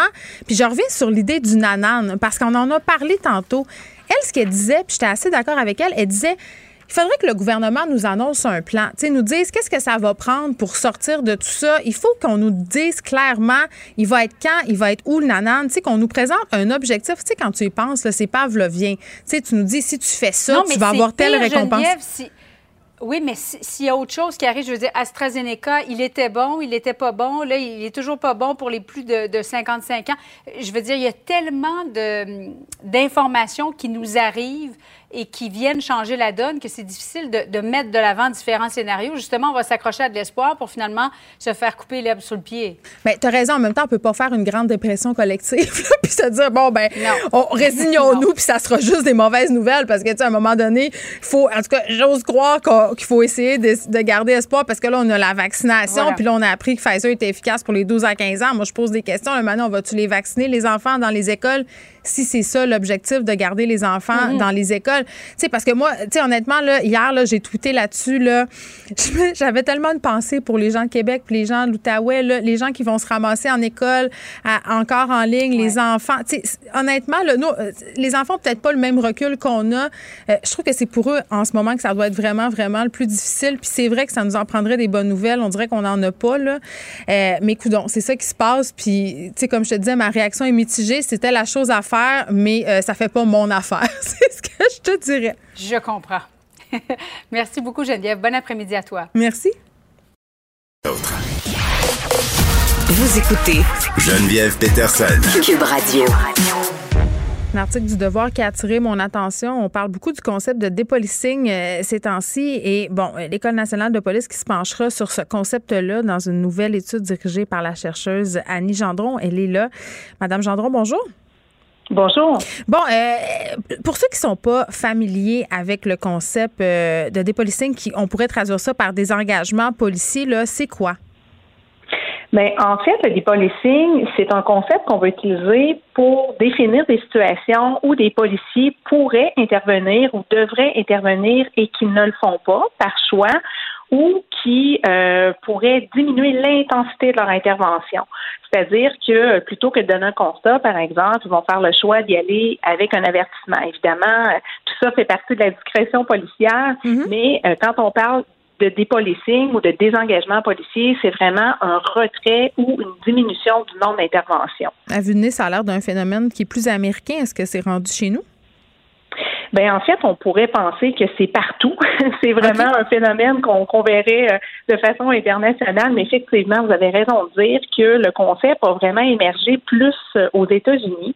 Euh, quand même, vous dire que euh, dans les études scientifiques, on a commencé à en parler autour des années 80, donc c'est quand même pas si nouveau que ça, mm. mais le, ça, ça, a vraiment pris de l'ampleur à partir des événements de Ferguson en 2014. Donc, on, on, on se rappellera lors de ces événements-là qu'il y avait un jeune Afro-Américain de 18 ans qui avait été atteint mortellement par un tir policier. Hmm. Et euh, suite à, cet événement-là, il y a eu euh, des nombreuses émeutes, une couverture médiatique très, très importante. Et tout ça, ben, ça a euh, provoqué une réaction policière, en fait, qui a entraîné un certain retrait ou un certain désengagement des policiers. Ça serait dû à quoi, ce désengagement-là? Ben, en fait, c'est ça, c'est qu'il y a plusieurs causes, évidemment, mais si on se rapporte là, à, spécifiquement cet événement-là, l'effet Ferguson, qu'on pourrait nommer euh, dans certaines études, ils le nomment même de cette façon-là. En fait, c'est que les policiers, euh, ce qu'ils ont fait, c'est qu'ils ont commencé à moins intervenir dans les quartiers plus racisés. Donc, euh, pourquoi? Parce qu'ils voulaient éviter la confrontation et ils voulaient aussi éviter d'être perçus comme étant racistes. Donc, il y a eu comme une perception d'un lien qui s'est créé entre l'intervention policière auprès de ces populations-là et ça a fait en sorte qu'on a tranquillement diminué l'intensité des interventions. Donc, ça, c'est ce qu'on observe dans les études américaines. Euh, il y a d'autres hypothèses, évidemment, celle du cadrage médiatique négatif de la police. Donc, euh, évidemment, ça peut porter les policiers à euh, moins intervenir ou du moins, ça peut envoyer aussi le message que la contestation citoyenne, mais ben, dans le fond, euh, elle est, elle est légitimée et euh, les policiers vont se sentir, à l'inverse, moins légitimés d'intervenir. Donc, c'est comme s'il y avait une certaine perte de confiance en leur rôle policier. Mm, Donc, ça peut aussi faire euh, partie des causes. C'est cette idée de marcher sur des œufs euh, socialement. C'est vraiment très intéressant. Annie Gendron, qui est chercheuse à l'École nationale de police, les conclusions de cette étude-là devraient nous arriver d'ici à l'automne. On vous réinvitera pour en parler. J'ai bien envie qu'on discute avec un, un, policier qui a été sur le terrain de nombreuses années de cet effet que pourrait avoir le désengagement policier euh, parce que Mme Gendron nous le dit, c'est partout, c'est rendu chez nous aussi. On est avec Stéphane Wall, ancien policier du SPVM. Monsieur Wall, bonjour. Bonjour à vous. Vous avez été policier combien d'années? J'ai été policier au SPVM pendant 29 ans. Bien, c'est ça qui est intéressant parce que j'aimerais ça que vous m'expliquiez comment cette tendance-là, le, dépolicing, euh, s'est manifesté au cours des années? J'imagine que la situation a beaucoup évolué par rapport au moment où vous avez commencé à être policier jusqu'à aujourd'hui. Comment ça a évolué? En fait, le, phénomène a toujours euh, eu place au niveau de la réflexion. Euh, je vous dirais que depuis l'événement de George Floyd, ça fait environ neuf mois, neuf, dix mois, mm-hmm. il y a eu vraiment comme une accélération euh, les mauvaises nouvelles, la, manière que euh, les, les, sujets sociaux ont été traités dans les médias, euh, la manière que les nouvelles sont traitées, le mouvement des formes de police, des fois le manque de support de la direction ou politique vis-à-vis de l'ensemble des policiers qui font un excellent travail, ça fait en sorte que plusieurs policiers, présentement, moi c'est ce qui m'inquiète personnellement, euh, J'avais entendu autant de commentaires aussi négatifs sur le travail policier. Donc, euh, c'est pour ça que j'ai euh, participé à, la première entrevue, puis que je suis prêt un petit peu à, à dire, à répondre à vos questions dans ce sens-là. Mais en même temps, quand vous dites que c'est un peu de la faute aux médias, euh, c'est la responsabilité médiatique de couvrir euh, des arrestations policières et des dossiers policiers. Euh, dans le cas de George Floyd, par exemple, aux États-Unis, c'est pas les médias, c'est les médias sociaux, mais bien évidemment, les médias se sont emparés de cette histoire-là et avec raison. Est-ce que vous êtes en train de dire que les médias font une mauvaise job quand ils couvrent la police? Non, c'est pas ça que je veux dire. Je veux dire que, en fait, ce qui est important, c'est d'être capable de donner l'autre côté de la médaille médiatiquement, euh, socialement. Et euh, ce qu'on ce qu'on voit dans, dans, dans, les médias sociaux, dans les médias, c'est que c'est souvent les mêmes personnes qui vont prendre la parole. Donc, euh, si on a toujours le, même discours qui, qui, qui est présenté, c'est difficile d'avoir une vision globale de la situation. Moi, je pense que toutes les, les problématiques sociales, que ce soit la, santé mentale, euh, les mm. violences conjugales, euh, euh, tout ce qu'on voit au niveau de, la police. Si on prend le temps de bien expliquer l'autre côté de la médaille, comment ça fonctionne vraiment la réalité policière, ben on va être capable de mieux se comprendre et mieux travailler ensemble. Ben, je suis bien d'accord. Il y a vraiment des nuances. Il y a beaucoup de nuances à amener, puis des fois, elles ne sont pas toujours là dans, euh, dans l'espace public. Bien, monsieur, moi, je suis d'accord avec vous pour dire que si les policiers en ce moment baissent les bras parce qu'ils veulent pas se retrouver au cœur d'une tempête médiatique, par exemple, l'idée de par exemple, d'être dans une situation banale, puis d'en faire quelque chose de gros, euh, bon, médiatiquement, je pense à des mouvements de protestation. C'est sûr que c'est pas la meilleure chose parce qu'au final, ça finit par avoir un impact sur la sécurité dans certains quartiers, mais en même temps, euh, cette attention-là qu'il y a eu sur la police puis sur le SPVM en particulier a permis d'exposer des situations qui étaient excessivement problématiques. Là. Il y en a eu euh, du profilage social, du profilage racial. C'est comme, il faut trouver l'équilibre entre les deux. Puis je serais curieuse de vous entendre sur l'autre côté de la médaille, justement? Bon, en fait, euh, comme vous le dites, euh, oui, il y a des problématiques euh, dans n'importe quel domaine social. il faut toujours se parler pour essayer d'arranger les choses, de faire en, sorte de, faire en sorte de s'améliorer. Donc ça, il n'y a pas aucun policier qui est contre cette idée-là. ce qu'on ce qu'on essaie de, de voir, c'est comment on pourrait avec les intervenants, avec la, réalité du terrain, trouver des, solutions pour, pour toutes ces problématiques-là. Il y a une façon de le faire, puis c'est par l'ouverture, par la, discussion, par l'éducation, par la pédagogie, hmm. par expliquer le travail. Puis cette, cette transparence-là, cette communication-là, euh, si on est capable de le faire euh, au niveau euh, des communications, ça va être beaucoup, beaucoup plus facile de comprendre parce que la majorité des policiers, lorsqu'ils interviennent, quand on regarde le côté positif, mhm. ils interviennent des, millions de fois par année, puis la majorité du temps, ça se passe bien. Exemple, dans le dossier en santé mentale, on réussit la majorité du temps à convaincre quelqu'un qui va être en crise d'aller à l'hôpital, d'avoir les soins nécessaires mhm. sans que ça dégénère. Mais euh, on n'en parle pas beaucoup des, bons coups de la police. Puis je crois que si on veut entretenir un aspect positif une meilleure compréhension, ben, il faudra en parler plus de ces bons côtés-là. Puis euh, moi, je trouve super important aussi de mentionner que les services de police font des gros efforts pour aller chercher des gens issus de la diversité. Puis euh, c'est vraiment important de le faire. Moi-même, j'ai travaillé la dernière année de, ma carrière avec un groupe euh, avec plusieurs euh, membres issus de la diversité. Ça a été une super équipe de travail, euh, très, très motivée. Donc, il y, a, des belles histoires à sortir, puis malheureusement, on ne les entend pas assez. Moi, je pense qu'on devrait les entendre plus. Ben en même temps, oui, je comprends, mais les médias sont aussi là euh, pour exposer ce qui fonctionne pas bien. Puis on peut pas nier qu'en ce moment il y a quelque chose qui fonctionne pas bien dans les services de police. Euh, c'est d'ailleurs pour cette raison-là qu'on a instauré en juillet dernier un nouveau code de conduite au SPVM. Là. Oui, effectivement, il y, avait un, comme, comme on sait, c'est c'est un sujet qui, qui, qui, qui est à l'actualité depuis plusieurs années, les interpellations. Donc euh, oui, euh, il y a eu euh, un cas de conduite ou une nouvelle politique qui a été qui a été ajustée sur ce sujet-là. maintenant, il faut laisser le temps à ces, à ces politiques-là de se mettre en place, de regarder les causes en arrière de ça. Qu'il ne faut pas oublier, c'est que le, le, policier ne, répond, n'est pas là juste en répression du crime. Lorsqu'il va faire des interpellations, il est là en prévention du crime, il est là en, en prise de renseignement. Puis souvent, les policiers vont intervenir. Je vous donne, je vous donne un exemple euh, précis d'une problématique sociale, euh, le proxénétisme. Euh, c'est normal que les policiers veulent faire des enquêtes pour tenter de retrouver des, des figures qui, qui sont sous la sous le joug de, de.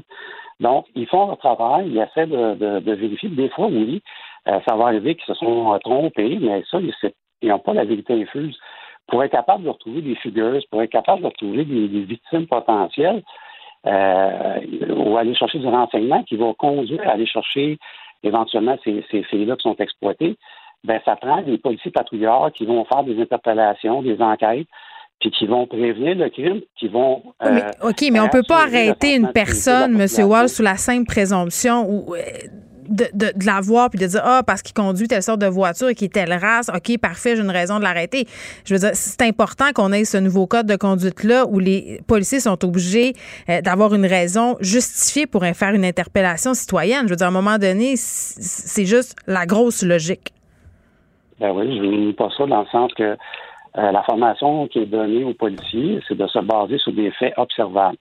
Donc, euh, si on est capable de justifier, d'avoir des motifs, d'avoir des faits devant nous, euh, qui font en sorte qu'on est motivé, puis qu'on veut aller euh, euh infirmer ou confirmer nos, nos, observations, ben on va être justifié d'aller interpeller ce qu'il faut faire attention. Euh, on a la justification élastique, M. Wall. Je m'excuse, là, je me rappelle d'un cas, euh, il n'y a pas si longtemps, où on a interpellé un homme avec sa fille dans sa voiture qui s'en allait chercher un T4, un noir dans une voiture de luxe. On l'a menotté.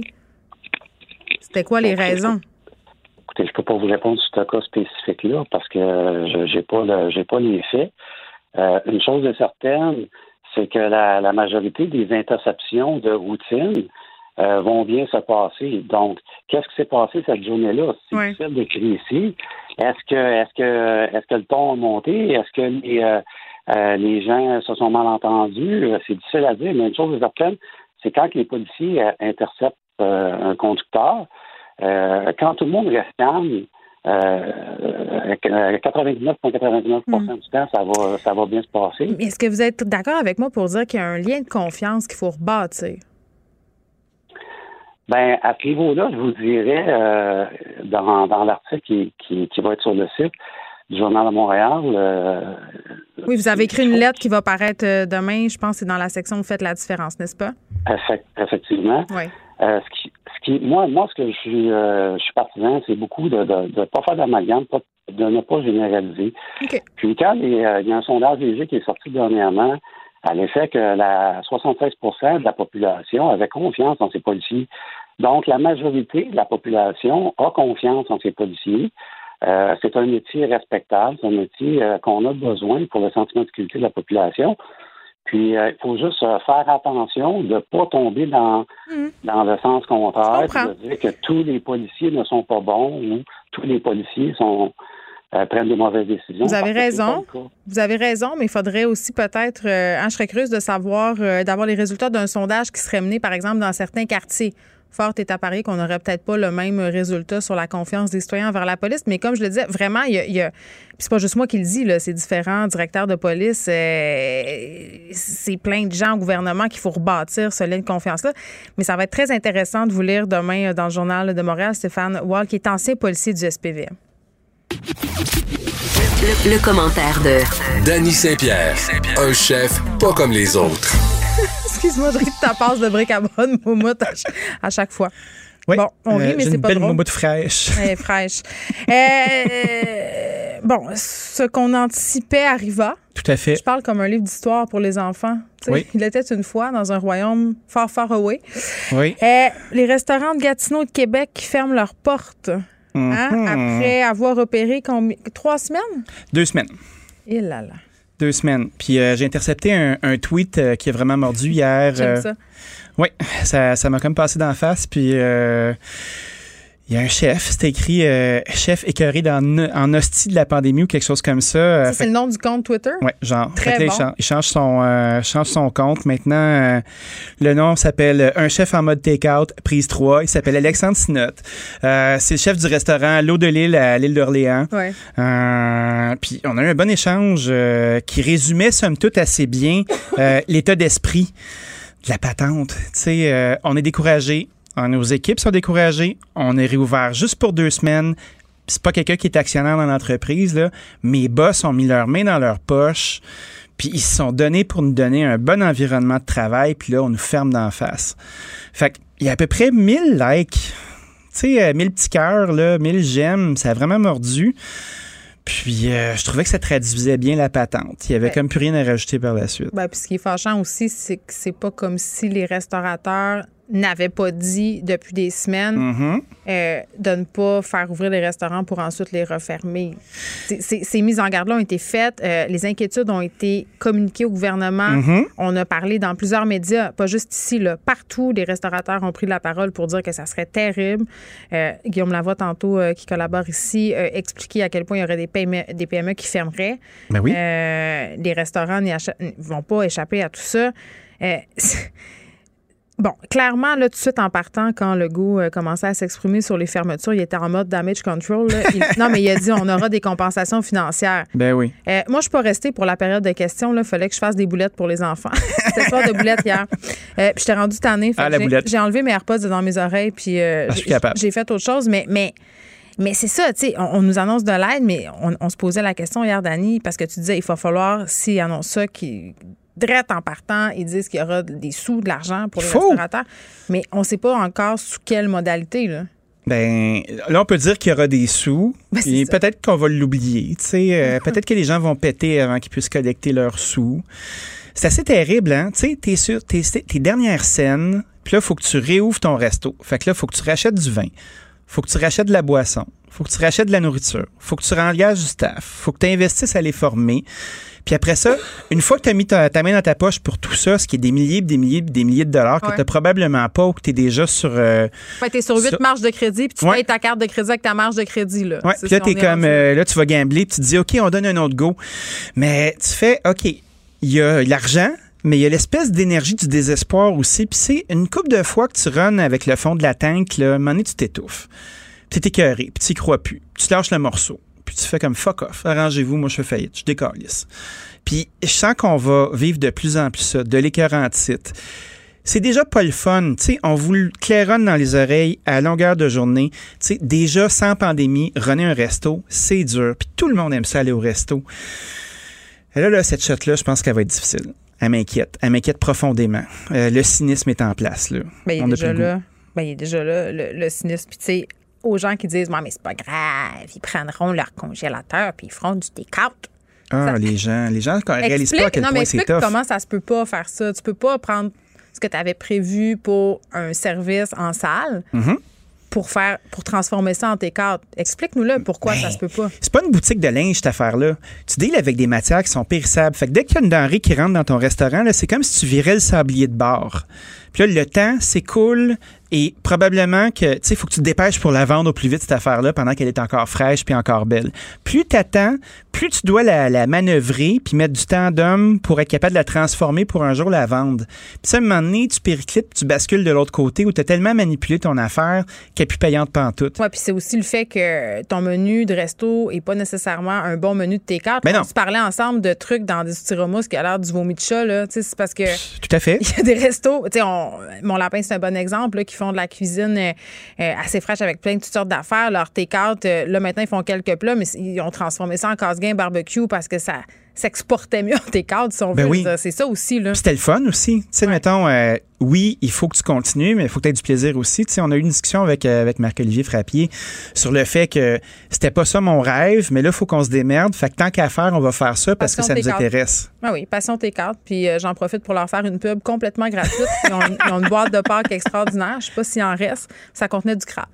probablement pas, mais s'il en reste, prenez une chance. Ah, des fois, euh, des fois, des petits miracles. Ah, bien. Peut-être qu'il m'aimera pas d'avoir dit ça. Moi, je pense qu'il va t'adorer. C'est tough de réouvrir, la le rouvrir. La nourriture euh, qu'on prend pour faire euh, des assiettes en salle à manger, c'est souvent pas la même qui s'en va. il y a du temps qui a été mis là, pour rebâtir ces menus-là. Oui. Hier, on se parlait de réunir des équipes. Puis d'ailleurs, tu m'avais promis de m'expliquer comment ça que c'était important d'avoir une bonne brigade. Là, on a réengagé des brigades et là, tu leur dis, ben excusez, mais Merci, mais non merci. Ouais, retournez, euh, retournez sa PCU là, en attendant, euh, ça va être correct parce que c'est pas le même effectif.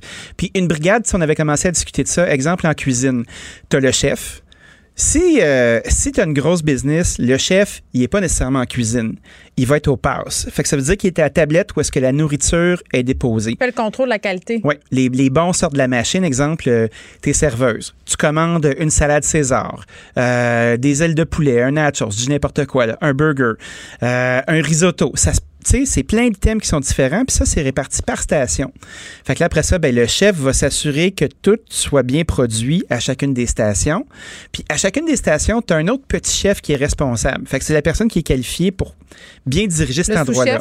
Ben, le sous-chef il aide le chef à s'assurer que tout le monde voit bien. Souvent, il est de l'autre côté du mur, puis il s'assure que toutes les équipes soient bien coordonnées. Puis après ça, tu as la personne aux entrées froides, tu as la personne aux entrées chaudes, tu as la personne aux légumes, tu as la personne aux viandes, puis qui fait les sauces souvent.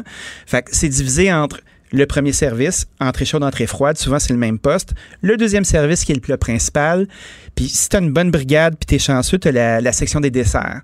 Fait que tu as trois séquences qui se succèdent. C'est trois spécialités qui sont bien différentes puis qui viennent avec un niveau d'expérience qui est différent. Y a pas est-ce que euh, un, roulement, c'est-à-dire que ben oui.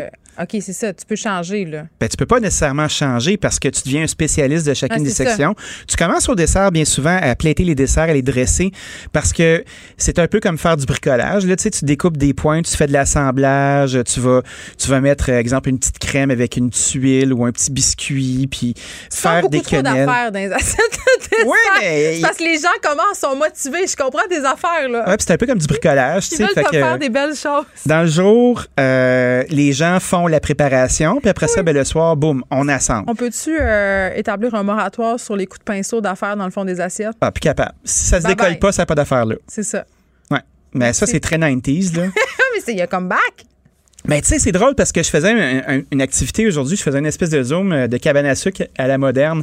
Puis euh, je faisais une espèce de la genèse de la nouvelle cuisine des années 80 en passant par euh, l'avant-garde espagnole où est-ce qu'il y avait comme 22 services puis des additifs alimentaires puis de la bave de crapaud.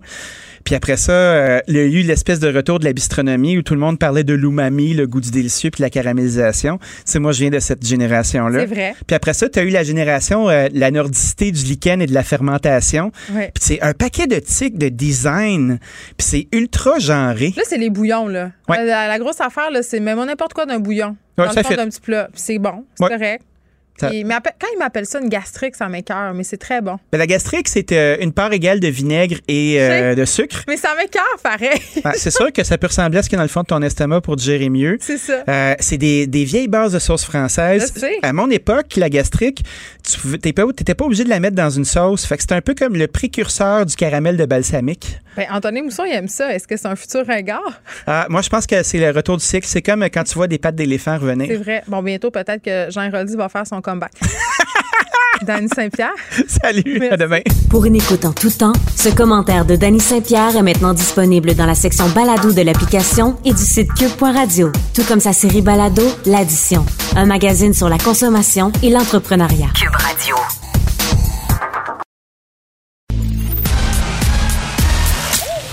Geneviève Peterson. Elle réécrit le scénario de l'actualité tous les jours. Vous écoutez Geneviève Peterson. Cube Radio. André Noël est avec nous. André, salut. Bonjour, ça va bien? Bien, ça va euh, très, très bien. Euh, j'avais bien envie de parler avec toi de, du sujet aujourd'hui parce que euh, tu connais bien les tenants et aboutissants du régime chinois. Puis là, il se passe plein d'affaires du côté de la Chine. On a l'emprisonnement des deux Michael. On a tout ce qui se passe avec les Ouïghours. On a des pays occidentaux qui sont en train de vouloir faire des mesures pour un peu dire à la Chine que ça n'a pas de sens, qu'est-ce qu'il faut. Mais en même temps, c'est toujours très, très compliqué d'avoir des sanctions envers la Chine. là, on, on, a ce régime chinois qui juge à huis clos les deux Michael, ces deux Canadiens-là qui sont emprisonnés en Chine en guise de répression. Euh, on a le Conseil des relations internationales de Montréal euh, qui a décidé, malgré tout, de donner une tribune à l'ambassadeur de Chine dans un événement et ils essuient des critiques avec raison. Bien, tout à fait. en fait, je pense que tes auditeurs, Geneviève, se moquent peut-être un peu de ce que c'est que le CORIM, le Conseil des relations internationales de Montréal, mais ce que ça illustre, c'est un courant assez détestable chez une partie euh, du milieu des affaires à Montréal. Euh, je dois dire que Québécois ne fait pas partie de ce courant détestable, mais il y en a d'autres qui en font bien partie. C'est-à-dire qu'on peut se poser la question pourquoi, comment ça se fait qu'il y a une partie de ces hommes d'affaires qui euh, déroulent le tapis rouge à l'ambassadeur chinois? Et je pense, moi, qu'il y a des intérêts derrière ça qui sont très importants, c'est-à-dire qu'il y a plein d'entreprises à Montréal, pas juste à Montréal, au Canada, mais mhm. notamment à Montréal, qui brassent de grosses affaires avec la firme chinoise Huawei et avec la Chine en général et qui craignent que le gouvernement canadien suive l'exemple des États-Unis et d'autres pays qui se mettent à sévir contre la Chine parce qu'ils ont peur que ça nuise à leurs affaires. Fait que, finalement, d'une certaine façon, ils participent au lobby, au lobbying chinois euh, pour euh, finalement un peu dissuader le gouvernement de prendre ce genre de mesures-là. C'est intéressant de voir qui fait partie de, ce, de cet organisme, c'est un gros organisme, le Conseil des relations internationales de Montréal. Mm-hmm. Alors, premièrement, la firme chinoise Huawei euh, est un membre émérite du CORIM. C'est pas beaucoup ressorti euh, dans les médias. Et ça, c'est Huawei. On sait que c'est le géant chinois des télécommunications. Et depuis plusieurs mois, Huawei et l'ambassadeur chinois qui va prendre la parole le 13 avril, Kong Pei-Wu, multiplie les pressions que le Canada libère Meng Wanzhou, la fille du fondateur de Huawei qui est directrice financière de la firme, qui a été arrêtée il y a deux ans à l'aéroport de Vancouver à la demande des États-Unis. Mais aussi, parallèlement à ça, Huawei exerce des pressions pour pouvoir participer à l'installation du réseau 5G au Canada. Il faut savoir que le Canada fait partie de l'alliance militaire connue sous le nom de Five Eyes, c'est ben, essentiellement militaire, qui surveille les échanges mondiaux sur les réseaux de, télécommunications. Cette euh, alliance-là regroupe, à part le Canada, les États-Unis, le Royaume-Uni, l'Australie, puis la Nouvelle-Zélande. Le Canada est le seul membre de cette alliance-là qui n'a pas encore décidé de bannir Huawei ou de restreindre ses activités sur son territoire. Euh, et les autres ont décidé de faire ça parce que Pékin pourrait utiliser Huawei pour faire de la surveillance et de l'espionnage. Puis les craintes par rapport à Huawei sont pas sans fondement. Huawei a mis au point un système capable d'envoyer des alertes Ouïghours basé sur un système de reconnaissance faciale Le but, c'est d'alerter les autorités lorsqu'un membre de cette minorité musulmane est identifié par une caméra de vidéosurveillance dans la région autonome du Xinjiang. On sait que le Canada, le Parlement canadien a adopté une résolution dénonçant le génocide des Ouïghours au euh, Xinjiang. ah oui, mais Justin Trudeau n'a pas voulu, pas pris part à, cette affaire-là. Ça, c'est quand même assez renversant. Là. Oui, mais c'est ça. Effectivement, c'est parce qu'il y a une grosse pression au Canada pour euh, finalement garder, entretenir des bonnes relations avec la Chine. Mais quand on sait que Huawei participe finalement à la répression des Ouïghours, c'est assez détestable de savoir qu'ils font partie du, du Corim. Puis ce qui est André, je te trouve gentil. Tu dis que c'est détestable. C'est pas détestable, c'est inacceptable. Ben, c'est complètement inacceptable. Autrement dit, on participe, on ouvre nos bras à cette compagnie-là qui a même déposé un brevet une technologie qui permet d'identifier les, euh, personnes d'origine ouïghour. Excuse-moi, on déroule le tapis rouge à une compagnie qui euh, transgresse, entre guillemets, les droits humains, euh, qui développe des technologies pour espionner les gens à travers le monde. C'est ça qu'on est en train de faire. Et, et, on met pas nos culottes et on se tient pas debout parce qu'on a peur que la Chine nous, nous sanctionne économiquement. C'est ça la vérité. Exactement. En fait, ce qu'on retrouve dans le Corim, c'est énormément d'intérêt et évidemment qui ne sont pas mis de l'avant. Il euh, faut savoir, par exemple, quand on. Puis là, je me suis mis à analyser qui est membre du conseil d'administration. Qui sont les grands partenaires. Alors, un des membres, par exemple, Bernard Collas, qui est membre du conseil d'administration du Corum, dernièrement, il a déploré que les États-Unis aient adapté des sanctions contre Huawei parce qu'il affirme que ce genre de sanctions-là perturbe les affaires des entreprises mmh. canadiennes. Alors, on voit où sont leurs préoccupations. Mmh.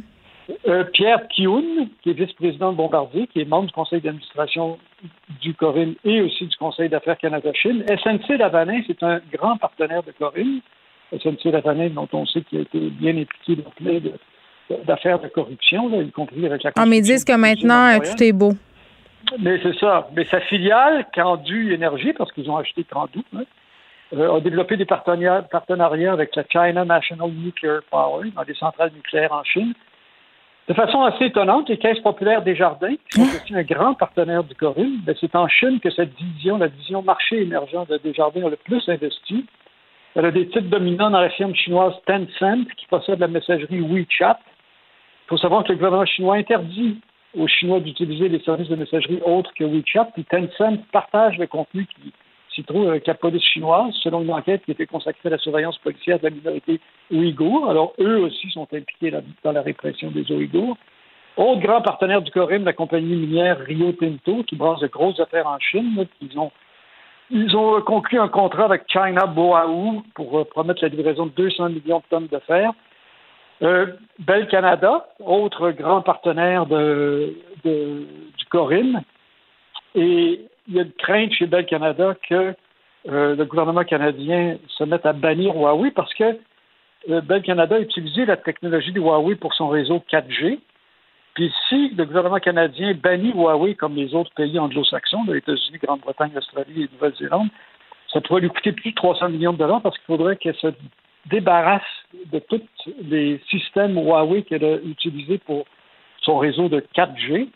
Et d'ailleurs, l'année dernière, Bell disait que son premier choix pour installer son réseau 5G, c'était euh, elle voulait faire affaire avec Huawei. Un des anciens cadres de Bell, Scott Bradley, est vice-président des affaires publiques de Huawei. Hmm.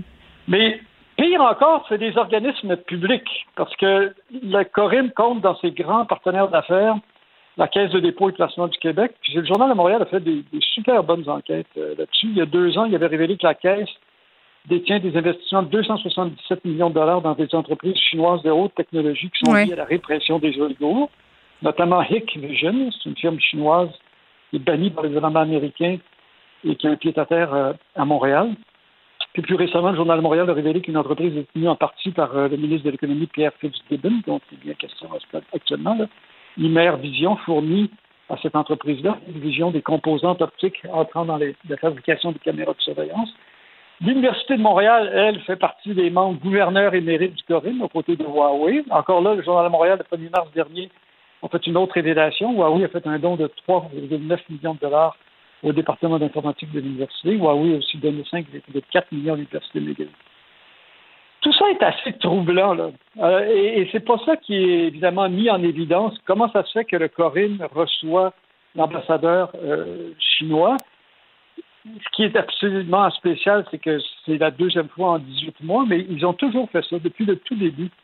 Ils ont systématiquement offert leur tribune aux ambassadeurs chinois. Ils ont fait ça avec euh, l'ambassadeur qui s'appelle Zhang ou Junzai en 2012. L'autre qui lui a euh, succédé, Lois Huawei en 2015, Liu Chai en 2018, puis là maintenant euh, Pei Kong. Alors c'est euh, moi je, je, pense que finalement le Corinne, d'une certaine façon, participe à ce lobby-là de façon consciente ou inconsciente. Ben, de façon inconsciente. Je ne sais pas comment tu peux participer de façon inconsciente à ce lobby-là. c'est assez clair. Qu'est-ce qui se passe en ce moment? Effectivement. C'est, moi, je trouve ça très scandaleux. Mais c'est, absolument scandaleux. Puis c'est scandaleux de se dire que la dictature chinoise s'ingère dans la, la politique canadienne et la vie économique canadienne. Oui, euh, tout à fait. Puis d'ailleurs, c'est, assez. j'ai regardé parce que pas mal de fouiller avant de pour me te parler aujourd'hui. Oui. Euh, une des choses, la Chine dit Ah, il ne faut pas que, les autres pays s'ingèrent dans nos affaires. Ben, Mais l'ambassade chinoise à Ottawa, qui contrôle évidemment les consulats chinois, c'est intéressant de savoir que le consulat de Chine à Toronto a, approché les étudiants à l'université McMaster à Toronto mm. pour leur demander de l'informer de la présence d'universitaires à un colloque sur la répression des OIT. Non, il y, a, plein d'affaires. Moi, André, j'ai reçu ici euh, quelqu'un qui avait fait un reportage sur des ressortissants chinois qui étaient qui se sentaient espionnés par le régime euh, à l'Université de Montréal, entre autres. Une étudiante qui racontait euh, qu'elle a eu la visite de représentants chinois à son appartement pour lui poser des questions. On les menace de, de sanctions sur leur famille, toujours en Chine. Vraiment, là, le, le régime chinois qui continue d'étendre ses tentacules bien au-delà de ses frontières et qui persécute vraiment là euh, des personnes qui, qui sont parties de là euh, en quelque sorte pour avoir la paix et qui continuent à vouloir exercer une, hégémonie. Je veux dire, il y a eu des articles là-dessus euh, il y a à peine quelques mois là. Bien, effectivement. Puis quand on dit, parce qu'un des arguments pour finalement justifier la présence de l'ambassadeur du Canada au Corinne, c'est de dire que c'est la liberté d'expression. Ben, il y a toute une confusion sur qu'est-ce que c'est la liberté d'expression. D'accord, je dirais, tout le monde toi, dans ton travail, moi, quand j'étais à la presse ou encore maintenant, on fait sans arrêt un choix éditorial. Évidemment, on s'oppose à la censure, on s'oppose aux restrictions de la liberté d'expression, mais ça ne veut pas dire que ça nous oblige à donner la parole à n'importe qui. tu choisis les gens qui viennent te parler. Tu n'es pas en train de faire censure quand tu fais ça. Non, puis ici, on ne dit rien comme le fait le gouvernement canadien en ce moment, Justin Trudeau, qui ne dit mot qu'on sent. C'est ça aussi. Bien, effectivement.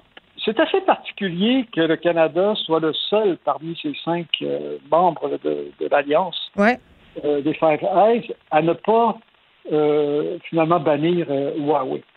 Mais c'est par opportunisme pur et simple.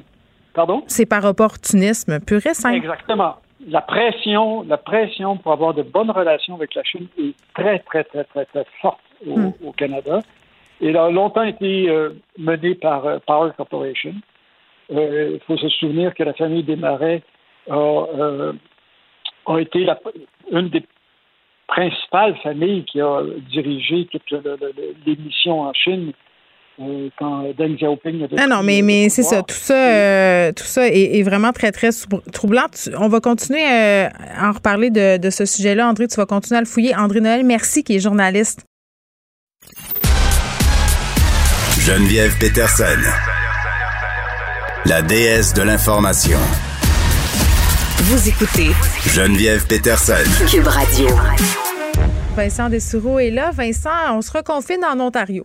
Ouais, c'était quand même euh, attendu là et euh, ça s'est confirmé. Fermeture donc euh, en gros d'une bonne partie de l'Ontario pour 28 jours alors que les cas, on est rendu à 2557 cas aujourd'hui, 23 morts et ce qui inquiète beaucoup c'est les hospitalisations, on sait qu'ils ont monté en flèche. 41% d'augmentation au cours des deux dernières semaines. C'est ce qui inquiète, surtout que là, les cas. Alors, on s'attend clairement à ce que ça continue d'augmenter. Euh, on disait, euh, ben, vague portée par les euh, variants, évidemment. Alors, on referme les restaurants, les bars, cinéma, salles de spectacle, gym, bon, casino. Là, on est un peu moins surpris. École, service de garde, ça reste ouvert à l'exception du poste secondaire où là, euh, ce sera à distance. Et euh, on va limiter sérieusement le nombre de personnes dans les commerces, encore plus que ce qui était les limitations actuelles. Épicerie, supermarché, euh, dépanneur, pharmacie, 50% de la capacité, pour le reste 25 Et évidemment, pas de rassemblement intérieur. Rassemblement extérieur, seulement 5 personnes à distance de 2 mètres. Et euh, lieu de culte, le mariage, funérailles, c'est 15% seulement des personnes présentes. Et tout ça pour 28 jours.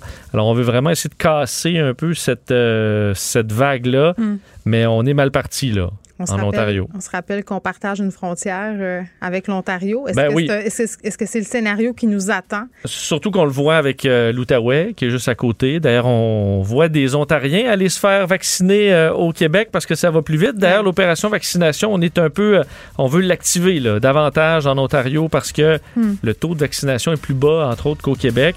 Alors, euh, oui, est-ce qu'on espère juste qu'on n'est pas, nous, deux semaines en retard sur ces chiffres-là et qu'on aura le temps de faire virer la tendance un peu? Merci, Vincent. On te retrouve euh, avec Mario Dumont dans quelques instants. Juste vous dire euh, qu'il y aura une programmation spéciale du 2 avril au 5 avril. On va être, on va vous présenter des balados tout le week-end.